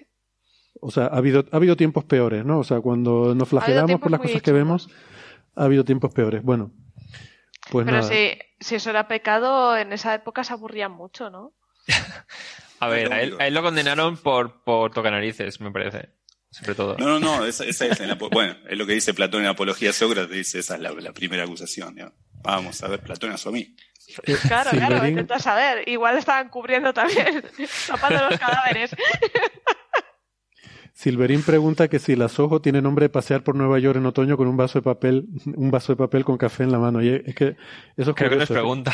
Pero el Soho es el barrio de, de, juerga de Londres, ¿no? Bueno, es un, en Londres no sé, en Nueva York es un barrio pijo de, no sé si en Londres, ah sí, en Londres también hay un Soho, es verdad. Claro, es los dos. En el caso de, de Nueva York es eh, al, al, sur de Houston, mm. significa. Es una avenida, es Manhattan al sur de por eso Soho, South of Houston. Ah, vale. Pero el nombre está copiado de, la de Londres. Es que hay una sonda espacial que es el Soho. ¿Qué es, Sara? Perdona. Esa zona de, marcha de Londres. Ya, ya. A ver, estamos hablando de una ciudad que el nombre es Nueva York. sí, sí. o sea, que se copia cosas de Inglaterra. Pero es curioso porque yo no, yo eso no lo sabía. O sea, yo para mí Soho era una sonda espacial que para observar el Sol, que es el Solar, Solar and Heliospheric Observatory. Y un día buscándolo en Google, yo no sé qué, fui a buscar Soho y yo pensando me saldrían ahí todas las especificaciones técnicas de los instrumentos. Me hace de acordar a mi amigo Mauricio Leston que una vez le preguntaron qué era un tadpole en teoría cuántica de campos y se, y se lo enseñaron y dijo, ah, es igual al de teoría de cuerdas pero tomando el límite de la tensión yendo a infinito. me encantaba la idea de una persona que entendía teoría de campos a partir de de cuerdas y tomar el límite. O sea, un grande. Genio. Bueno, para los que no lo sepan, en, Málaga tenemos también un Soho, un barrio que se, que en su momento era un barrio del puerto, justo enfrente del puerto, era un barrio de prostitución, de, había prostíbulos, había locales así de, de bueno, era aparentemente no demasiado recomendable, muchos sex muchas cosas de estas, y lo han rehabilitado completamente, han puesto un par de calles peatonales, no sé qué, y le han llamado el Soho. Y entonces, han planteado la posibilidad de que ciertos artistas eh, creen allí algunas obras y no sé cuánto, y le han dado vida al barrio y, y ahora es un barrio muy centro, está muy, muy en el centro de Málaga y, y es el sojo de Málaga. Ha pasado ese barrio chungo a... Pues yo no sé, pero en Nueva York creo que es pijo, es un barrio de, de, de tiendas, de shopping, de alto tal, ¿no? Y que luego, también, luego lo ya, ya, sí, ¿eh? O sea, en Málaga ahora ese barrio lo están limpiando y lo están dejando... Gentrificación, ¿no? Y está justo en el centro, o sea, Mm. Prácticamente. Málaga y Nueva York es lo que tienen. Eh, bohemio hipster. Oye, una. Ya, por terminar. Oye, que es verdad que... el barrio de Malasaña de Madrid se hizo super hipster y los pijos se acabaron allí. Disculpas a todos nuestros oyentes que vivan o que, que frecuenten esos barrios, por favor. Em, yo les recuerdo que, bueno, ya para qué lo voy a decir, eso de que la opinión de cada uno es la de cada uno, pero como, si hubiera que decirlo. Para de todas formas, iba, yo iba a proponer con el tema que hemos hablado de copy-paste de nombres y tal, hay que hacer una especial con Nefertiti de por qué les dio tanto por el copy-paste en el siglo XVI. Sí, ¿no? Con las ciudades y tal. Bueno, Porque las ciudades es que pero eso es nostalgia. Eso es. ¿Qué nombre le ponemos? York, alerta viejuna, tal, sonaba la. Yo me sé de un tal Alejandro que tampoco tenía mucha originalidad. Pues sí. Eh, yo creo que fue falta de imaginación, como os pasa los físicos con los nombres de los telescopios. Pero yo eso no era. Eso no era nostalgia, eso era eh, ego megalomanía, ¿no? Sí, sí. ¿Cómo le llamamos Alejandría? ¿Otra vez? ¿Otra vez? Alejandría 2. Profesor vacacional. Bueno, si quieren para terminar, que yo creo que ya se nos está yendo mucho la pinza, em, puedo sacar una que yo creo que esta le va, a gustar. Yo creo que sospecho que le va a gustar mucho a Francis y a, Gastón porque es como un poco filosófica también. Es de Quantin. Pregunta por la diferencia entre teorías y modelos. Porque si hay gente que le llama la teoría del Big Bang cuando debería ser los modelos del Big Bang que yo no sé qué piensan ustedes, a mí me parece que debería ser más bien paradigma del Big Bang, si quieres, ¿no? Porque una teoría yo creo que es algo más concreto, más desarrollado y más matemático. Un paradigma es como una idea general y luego de ahí, pues, o sea, Big Bang yo entiendo que es la idea de que el universo parte de un estado muy pequeño y que a partir de ahí se expande. Eso es lo que yo entiendo por el, el paradigma del Big Bang. Pero eso no es una teoría. O sea, una teoría tiene que tener una formulación matemática, tiene que ser algo concreto y tiene que ser algo Ahí está Sara haciendo de haciendo el Hamlet. A mí me decís que hay que filosofar, pues me pongo. Ah, filosofando con su. Gastón, ¿tú qué opinas del tema teoría modelo? Sí, yo, eh, yo no, eh, a ver, yo creo que una teoría es algo, no sé, eh, esto que voy a decir, eh, no sé si está homologado, si todos pensaban lo mismo, capaz Francis tiene otra opinión, pero me parece una teoría, yo diría que es un, un corpus teórico con, con, de más robustez y limpieza. Uno dice, bueno, por ejemplo, la teoría electromagnética, yo tengo las ecuaciones de Maxwell, tengo alguna suposición acerca de la estructura de la materia, que luego no era la misma que tenía Maxwell, pero que luego se hace consistente con ella cuando sabemos de, los electrones uno los entiende y los encaja de alguna forma en la teoría electromagnética de Maxwell, es un, corpus teórico eh, eh, más basal, si se quiere. Y un modelo puede ser, por ejemplo, el modelo de radiación de algún tipo de materia, donde en efecto va a usar elementos de la teoría de Maxwell para explicar la radiación, pero donde también se hacen eh, suposiciones efectivas para escribir eso. Y, e hipótesis acerca de la constitución. Por ejemplo, voy a asumir en mi modelo que eh, tal materia es opaca hasta cierto límite, es una buena aproximación, digamos, donde hay, por un lado, ciertas hipótesis adicionales eh, para un rango más restringido de fenómenos que quiero estudiar y donde a veces, ¿por qué no?, eh, se hacen algunas suposiciones que se saben erróneas, pero en algún rango funcionan, pues son efectivas, ¿no? Entonces, yo diría que una teoría es algo como las, pensemos como ejemplo, la teoría de Maxwell del electromagnetismo, o si se quiere, eh, la electrodinámica cuántica, si uno quiere tener en cuenta fenómenos cuánticos, y después el modelo eh, para describir algo, ¿no? Donde hay suposiciones adicionales, eh, hipótesis adicionales o, descripciones efectivas de algo que no sé y tomo prestado, digamos, como hipótesis. Eso creo yo que es la diferencia entre modelo y teoría, pero a veces es cierto que uno no hace mucha distinción. Modelo sería como una representación, o sea, modelizar algo es voy a convertir este fenómeno en unos parámetros claro, con los que puedo trabajar.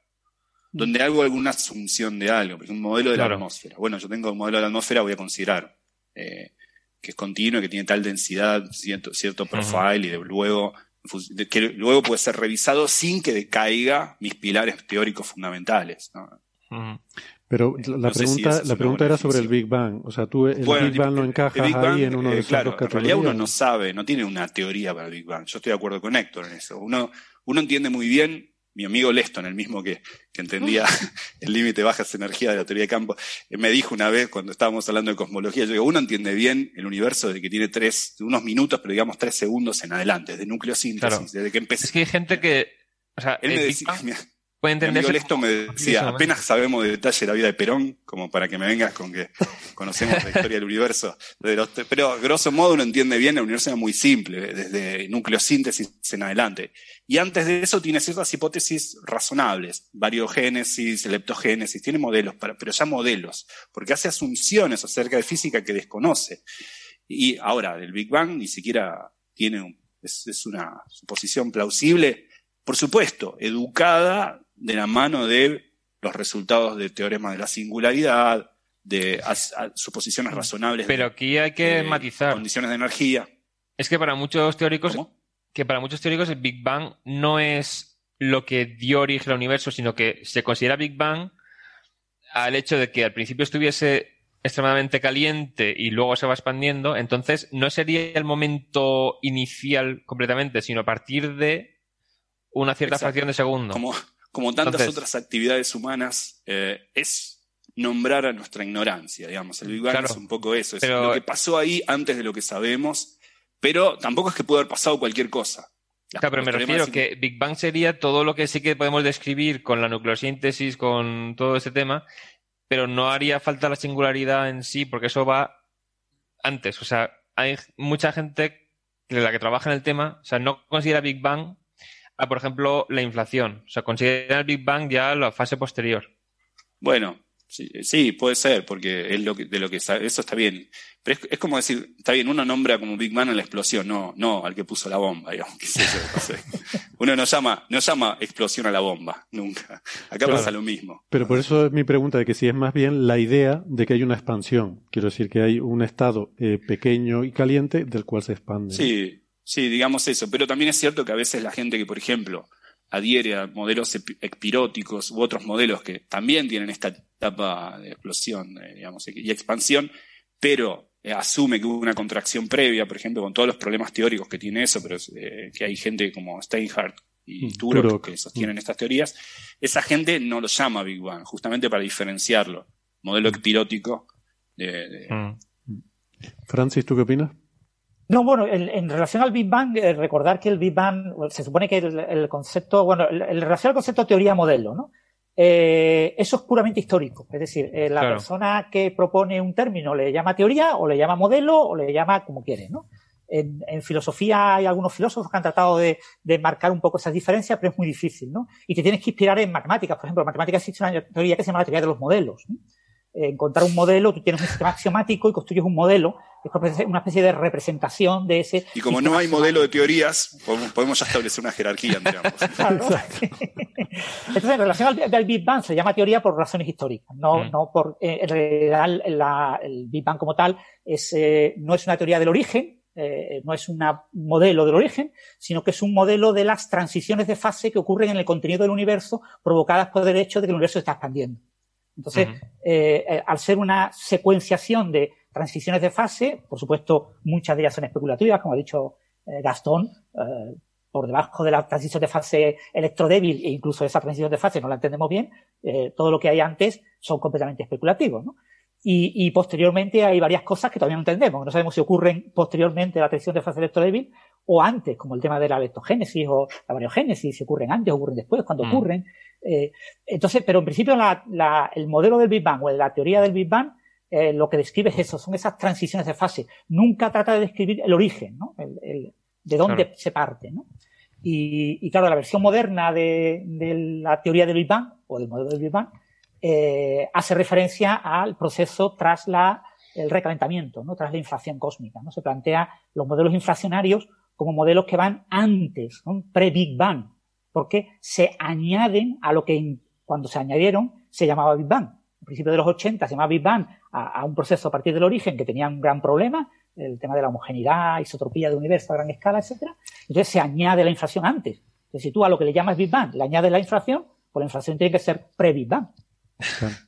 pero luego dicen, luego ponen nota de pensar, ah, han descubierto una cosa de lo que pasó antes del Big Bang y la gente entiende antes del origen del universo. Entonces ya está. Ya están pensando en Dios.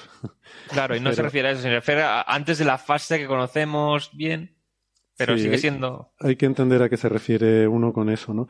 A ver, yo creo que por ponerlo en contexto histórico, la frase, eh, esa expresión de Big Bang, la acuñó Fred Hoyle eh, en, los, los, tiempos en los que quería, o sea, había un cuestionamiento sobre que el universo se estaba expandiendo. Eh, entonces, pues a mediados del siglo XX, cuando ya empieza a haber evidencias claras de que existe una expansión cosmológica y eso, eh, cuando coges la relatividad general de Einstein, te lleva impepinablemente a una situación en la que hay una singularidad inicial Claro, dada por la relatividad general. Eh, otra cosa es que luego digamos que no hay singularidad porque ya la relatividad general no se aplica cuando está suficientemente cerca. Pero bueno, hay un momento en el que te aproximas lo suficiente a un estado de singularidad al principio del tiempo, del cual, eh, pues, eh, bueno, se origina el universo, ¿no? Y eso se, se contraponía a una visión de universo estacionario que era defendido por otros astrofísicos, entre ellos algunos tan famosos y tan grandes como Fred Hoyle, al que pero que llama Big Bang a esta, a esta idea que si quieres, en aquel momento puede ser una teoría en el sentido que era pues la teoría de la relatividad aplicada al, a un modelo de universo en expansión, ¿eh? y aquí hemos metido teoría y modelo, son dos cosas distintas. La relatividad general es una teoría, el universo en expansión puede ser un modelo, con unos parámetros los que sean, y entonces, eh, pues eso, Fred Hoyle le parecía aberrante porque él pensaba que el universo era estacionario, y entonces en un de hecho creo que el nombre sale en un programa de la BBC que él tenía un programa de radio de divulgación en el que bueno pues un poco dice que esto es un disparate esta gran explosión que es esto no o sea era una forma despectiva el nombre se lo puso el enemigo claro es una forma despectiva una forma despectiva de referirse a esa idea de que el universo estaba en expansión y luego eso quedó y Fred Hoyle hasta que murió en y fue ya en el siglo XXI cuando murió en dos mil y poco y ahora, ahora se ríe, así como el dinosaurio se ríe de todos los paleontólogos, por, este se está riendo de todos nosotros y dice, ahora están todos dando explicaciones. El nombre se lo puse yo. No, bueno, el, recordar el tema del despectivo, en principio oficialmente los historiadores de la física dicen que no, que no fue despectivo.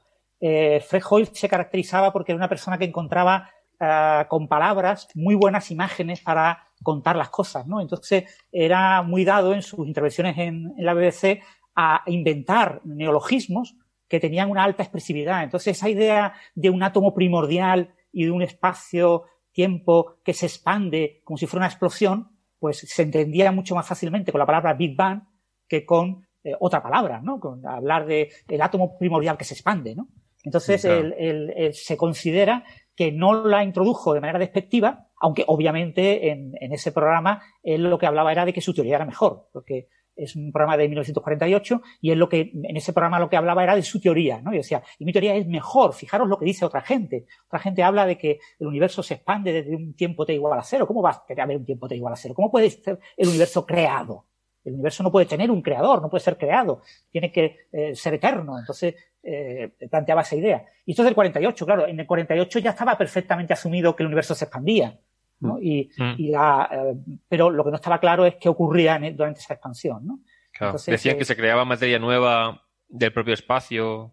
Claro, ahí surgieron las ideas de, de, de Gamow, de Gamow con, con Adler y con, eh, no me acuerdo cuál era el otro, eh, que plantearon el tema de la nucleosíntesis primordial, ¿no? que fue el, el germen de la mm. teoría del Big Bang. La teoría del Big Bang es una teoría que, que nace de la nucleosíntesis, ¿no? cuando se entiende la, la formación de los núcleos. ¿no?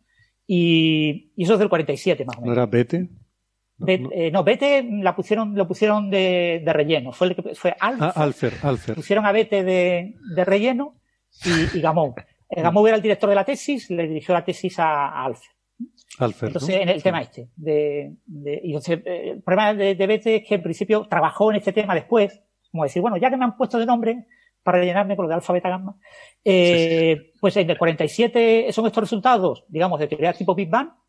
Eh, y Fred Hoyle pues dice, bueno, esa teoría no puede tener sentido, no tiene sentido. Entonces hay que proponer una teoría de universo eterno en un estado estacionario. Se propone esa idea y saca ese programa en la radio eh, comentando su idea y hablando de la otra. Pero ni menciona a Gamow de manera explícita, no menciona la otra teoría, pero no dice de quién es sea, dejando en el aire completamente la teoría, y no hace ningún tipo de comentario de tipo de... Esa teoría de la plantea como que su teoría es mejor, o sea, obviamente su teoría es mejor porque la suya, ¿no? La está defendiendo, pero no, no plantea la otra teoría es mala, ¿no? Sino que la otra teoría es obviamente mala, o sea, no hay que explicar a la gente que pensar que el universo explotado eh, es una idea errónea, ¿no? Es que es obviamente errónea, ¿no? Mm.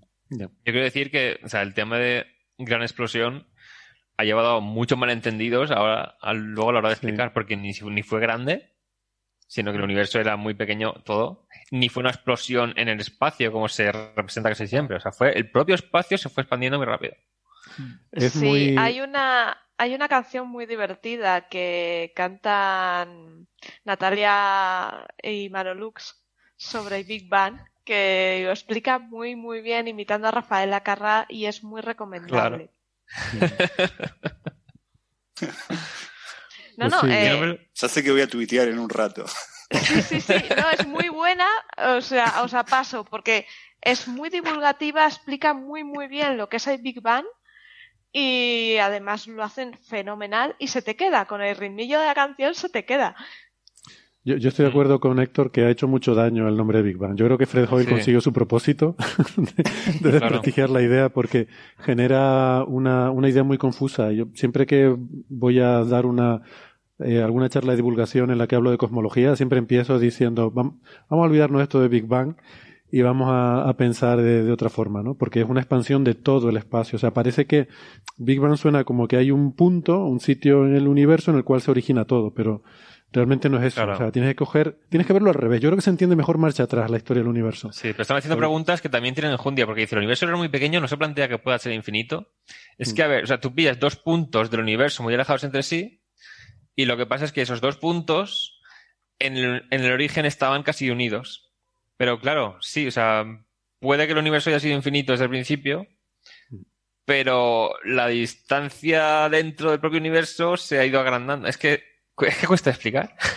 No, pero es cierto, hay veces que la gente piensa, si es infinito, ¿cómo puede haber sido más pequeño? Y, pero bueno, no, tiene nada que ver. siempre les digo, tú cógete, por ejemplo, toda la, el conjunto de, de, toda la recta real, yo qué sé, y ahora lo divides por 10. Bueno, pues sigue siendo infinito, antes era infinito, lo has dividido por 10, sigue siendo infinito, pero los números que te salen son 10 veces más pequeños que los que tenías antes, todos ellos. Hmm. Entonces, pues esto es algo parecido, ¿no? Puede haber infinitos puntos a infinitas distancias. Y luego, también para, eh, yo creo que para curarnos un poco de todos estos problemas filosóficos que nos plantean, tenemos la suerte de que podemos eh, decir universo observable y ya nos quitamos todo el problema encima. Claro, lo demás ah, no podemos observar. Como todo lo que está ahí es... Eh, está causalmente desconectado. Mm. Pues... Bueno, según, según lo, la, digamos, no sé, eh, no sé, no sé qué religión profesan ustedes, pero yo profeso la de la Por si acaso, toda. ¿no? la inflación eterna, eh, vale, vale. La inflación eterna, digamos, ¿no? Los modelos de inflación eterna eh, son justamente eso. El universo es infinito, lo llamamos multiverso, que es un mal nombre para él, es un universo enorme que va generando burbujas, algunas de ellas colapsarán, otras se expanderán demasiado rápido, unas se expanden a la velocidad que permite la vida en ellas.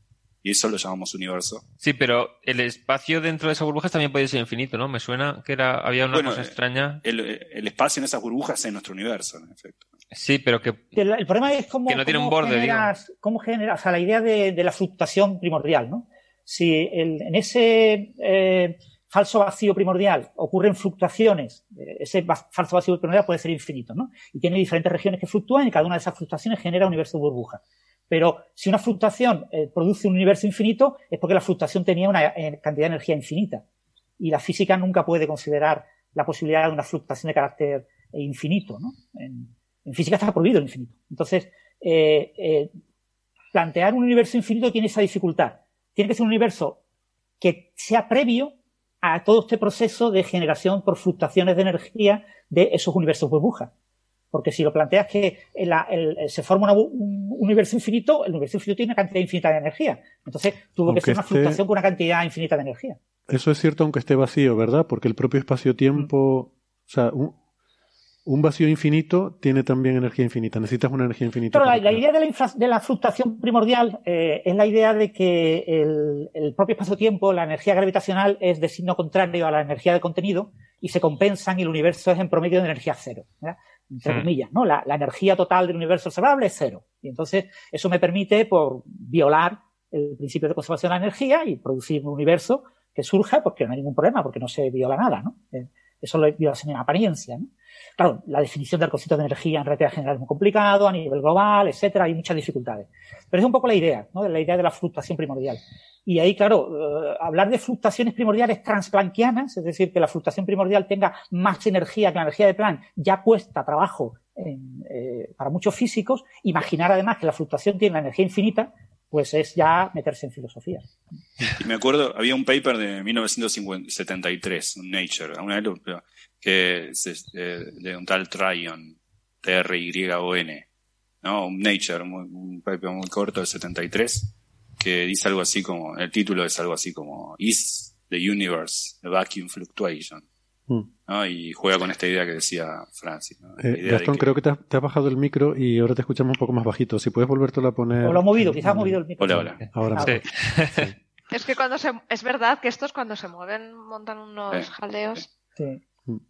Entonces, Gastón, tú eres de, tú eres seguidor de, de, esa inflación eterna que Hawking y otros han trabajado. Yo soy de la Iglesia Popular de la inflación eterna. a ver si, a ver si lo he entendido entonces. Te aprovecho porque lo hemos comentado alguna vez en Coffee Break. Eh, Pero te cambio, te cambio con buenos argumentos, te cambio de religión. ¿eh? entonces no es una religión, entonces es otra cosa. Entonces es como... El problema es el potencial, ¿no? Que los modelos de inflación eterna piden un potencial eh, convexo, ¿no? Y, y, o al revés. Eh, eh, y los sí, sí. Planck, déjame, déjame que vayamos slow roll, ¿no? Digamos, lo que oficia ahí como de freno es eh, el, término que va como la velocidad en la, ecuación del, inflatón, no el de dos derivadas, sino el de derivada simple, ¿no? Como, eh, pensemos, por ejemplo, en el caso de la parábola, ¿no?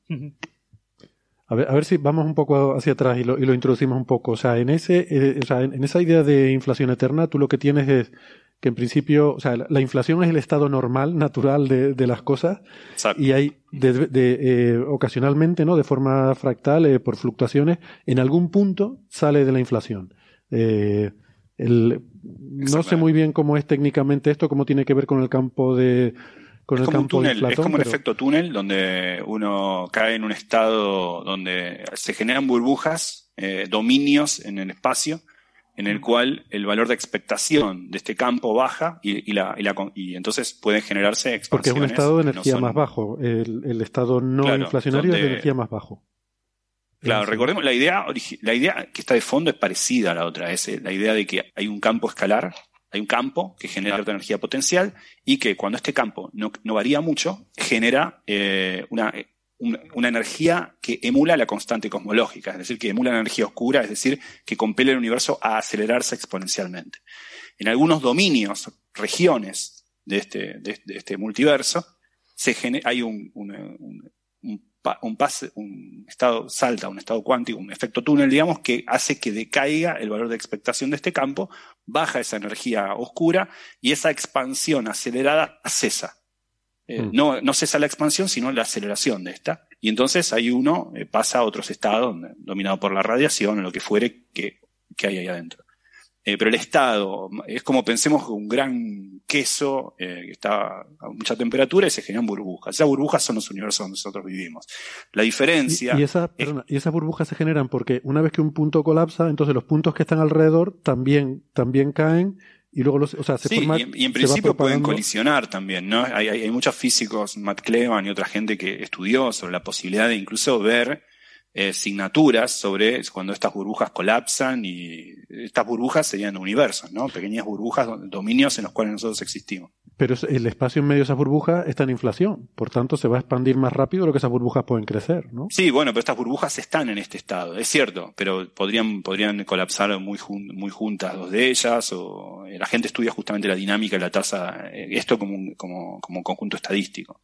Eh, Ahora, la pregunta es qué es lo que genera esta inflación eterna, es como, como decíamos antes, un campo de inflación. Ahora, el potencial, el potencial del inflatón, digamos, la forma como se distribuye esta energía cinética en el espacio de, los campos, digamos, eh, es en algún sentido distinta a la de la inflación eh, estándar, que ya es llamada la nueva inflación para, por cuestiones históricas. La de, la de Gut, Gut, no sé cómo se llama. La de Gut, sí, Gut o Gazo, sí. Eh, UTH. UTH. Eh, Guti, para los amigos. La de Guti. Eh, entonces, ¿qué pasa con esta inflación eterna? Que es la, no sé, la de, qué sé yo, otros eh, como Linde y, y Kalos y esta gente. Eh, son potenciales a veces más simples, si los ves. Incluso potenciales que parecen parábolas o cosas así. Entonces uno dice, para, ¿cómo puede ser que en una parábola el, ese campo que está oscilando llegue a una situación de estar quieto, porque tiene que estar quieto, tiene que mantener su energía cinética por un tiempo para emular la constante cosmológica. Bueno, lo logra porque la ecuación de un campo en espacio curvo, en un universo que a su vez se expande, tiene un término adicional al que uno conoce la ecuación de Klein-Gordon, que, es la, que, la que domina un campo escalar como el inflatón. Y es debido a los que está en el espacio curvo, hay para los que sepan un poco, el, el laplaciano es distinto, entonces hay un término que va como la primera derivada del campo, un término que está ausente en el espacio plano. Y ese campo hace ese término en la ecuación frena de alguna forma. Justo, recordemos una bolita cayendo en un líquido que tiene, recibe una fuerza de fricción que va como su derivada. Acá aparece un término de fricción también, debido a la curvatura del espacio, es una forma rápida de decirlo. Y entonces es eso lo que frena, lo que aletarga la dinámica del campo como para generar la inflación. Eh, esos son los modelos más simples de inflación. Después uno puede hacer con varios campos, una mezcla entre diferentes modelos de inflación y cosas así. Pero pero bueno, eh, todo esto cae en el fangoso terreno de la conjetura, ¿no?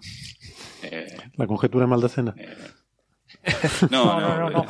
no, no. decir que habrá que observarlo experimentalmente con los futuros telescopios espaciales, ¿no? Que detecten los modos B en el fondo con microondas y, y seguramente, pues, la década de los 30 tendremos resuelto o bastante resuelto este asunto, pero por ahora tenemos, no sé, cientos y cientos de, más de 200 seguro teorías de la inflación diferentes, con diferentes potenciales, diferentes variantes. Mira que íbamos bien hoy. Eh, cuando llegamos a preguntar a los oyentes no llevamos ni dos horas todavía, llevamos menos de dos horas de programa. Íbamos, íbamos bien. ¿Qué, qué nos pasó? ¿Qué, nos pasó? Yo sabía, sabía que iba a pasar. Y no te sabes lo mejor que acaba esta Aviloeb en directo en Reddit. ¿Ah, sí? Hablando de sus con un pregúntame lo que quieras. Luego les cuento, luego les cuento una cosa sobre Aviloeb que se las contaré ya cuando estemos fuera de micro y de YouTube. Y a la gente de, eh, del YouTube y del micro se los contaré, pero otro día. Eh, puedo contar, pero otro día. Pero no uno ahora sobre teología, no sé si lo vieron. ¿No? Científica América. Creo que ayer o algo así. Pero ah, claro, lo de lo de Oumuamua, dices. Oumuamua, sí. No, no, no, hay uno nuevo, ¿no? sí, sí. ¿Sobre teología? Claro. ya te digo. Eh, Puede ser. Por eso intentaba hacer la broma de conectar las dos cosas. Oh my god. Pues llegados a este punto, yo creo que ya sí es hora de irlo dejando, porque si no, me parece que no sé dónde podemos terminar. Sí, yo hace como media... Ex, ¿Ah, experimental, experimental Tests of Theology. ¿Cómo? ¿Cómo te quedas? Wow. Yo quiero leer eso. y yo. Bueno. Al final se hace famoso porque le dais, le dais bombo a vosotros.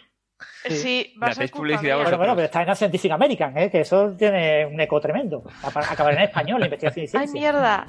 He perdido mi imagen de Abby. da igual. No, no, no puede ser. Eso en el podcast no sale de Sara.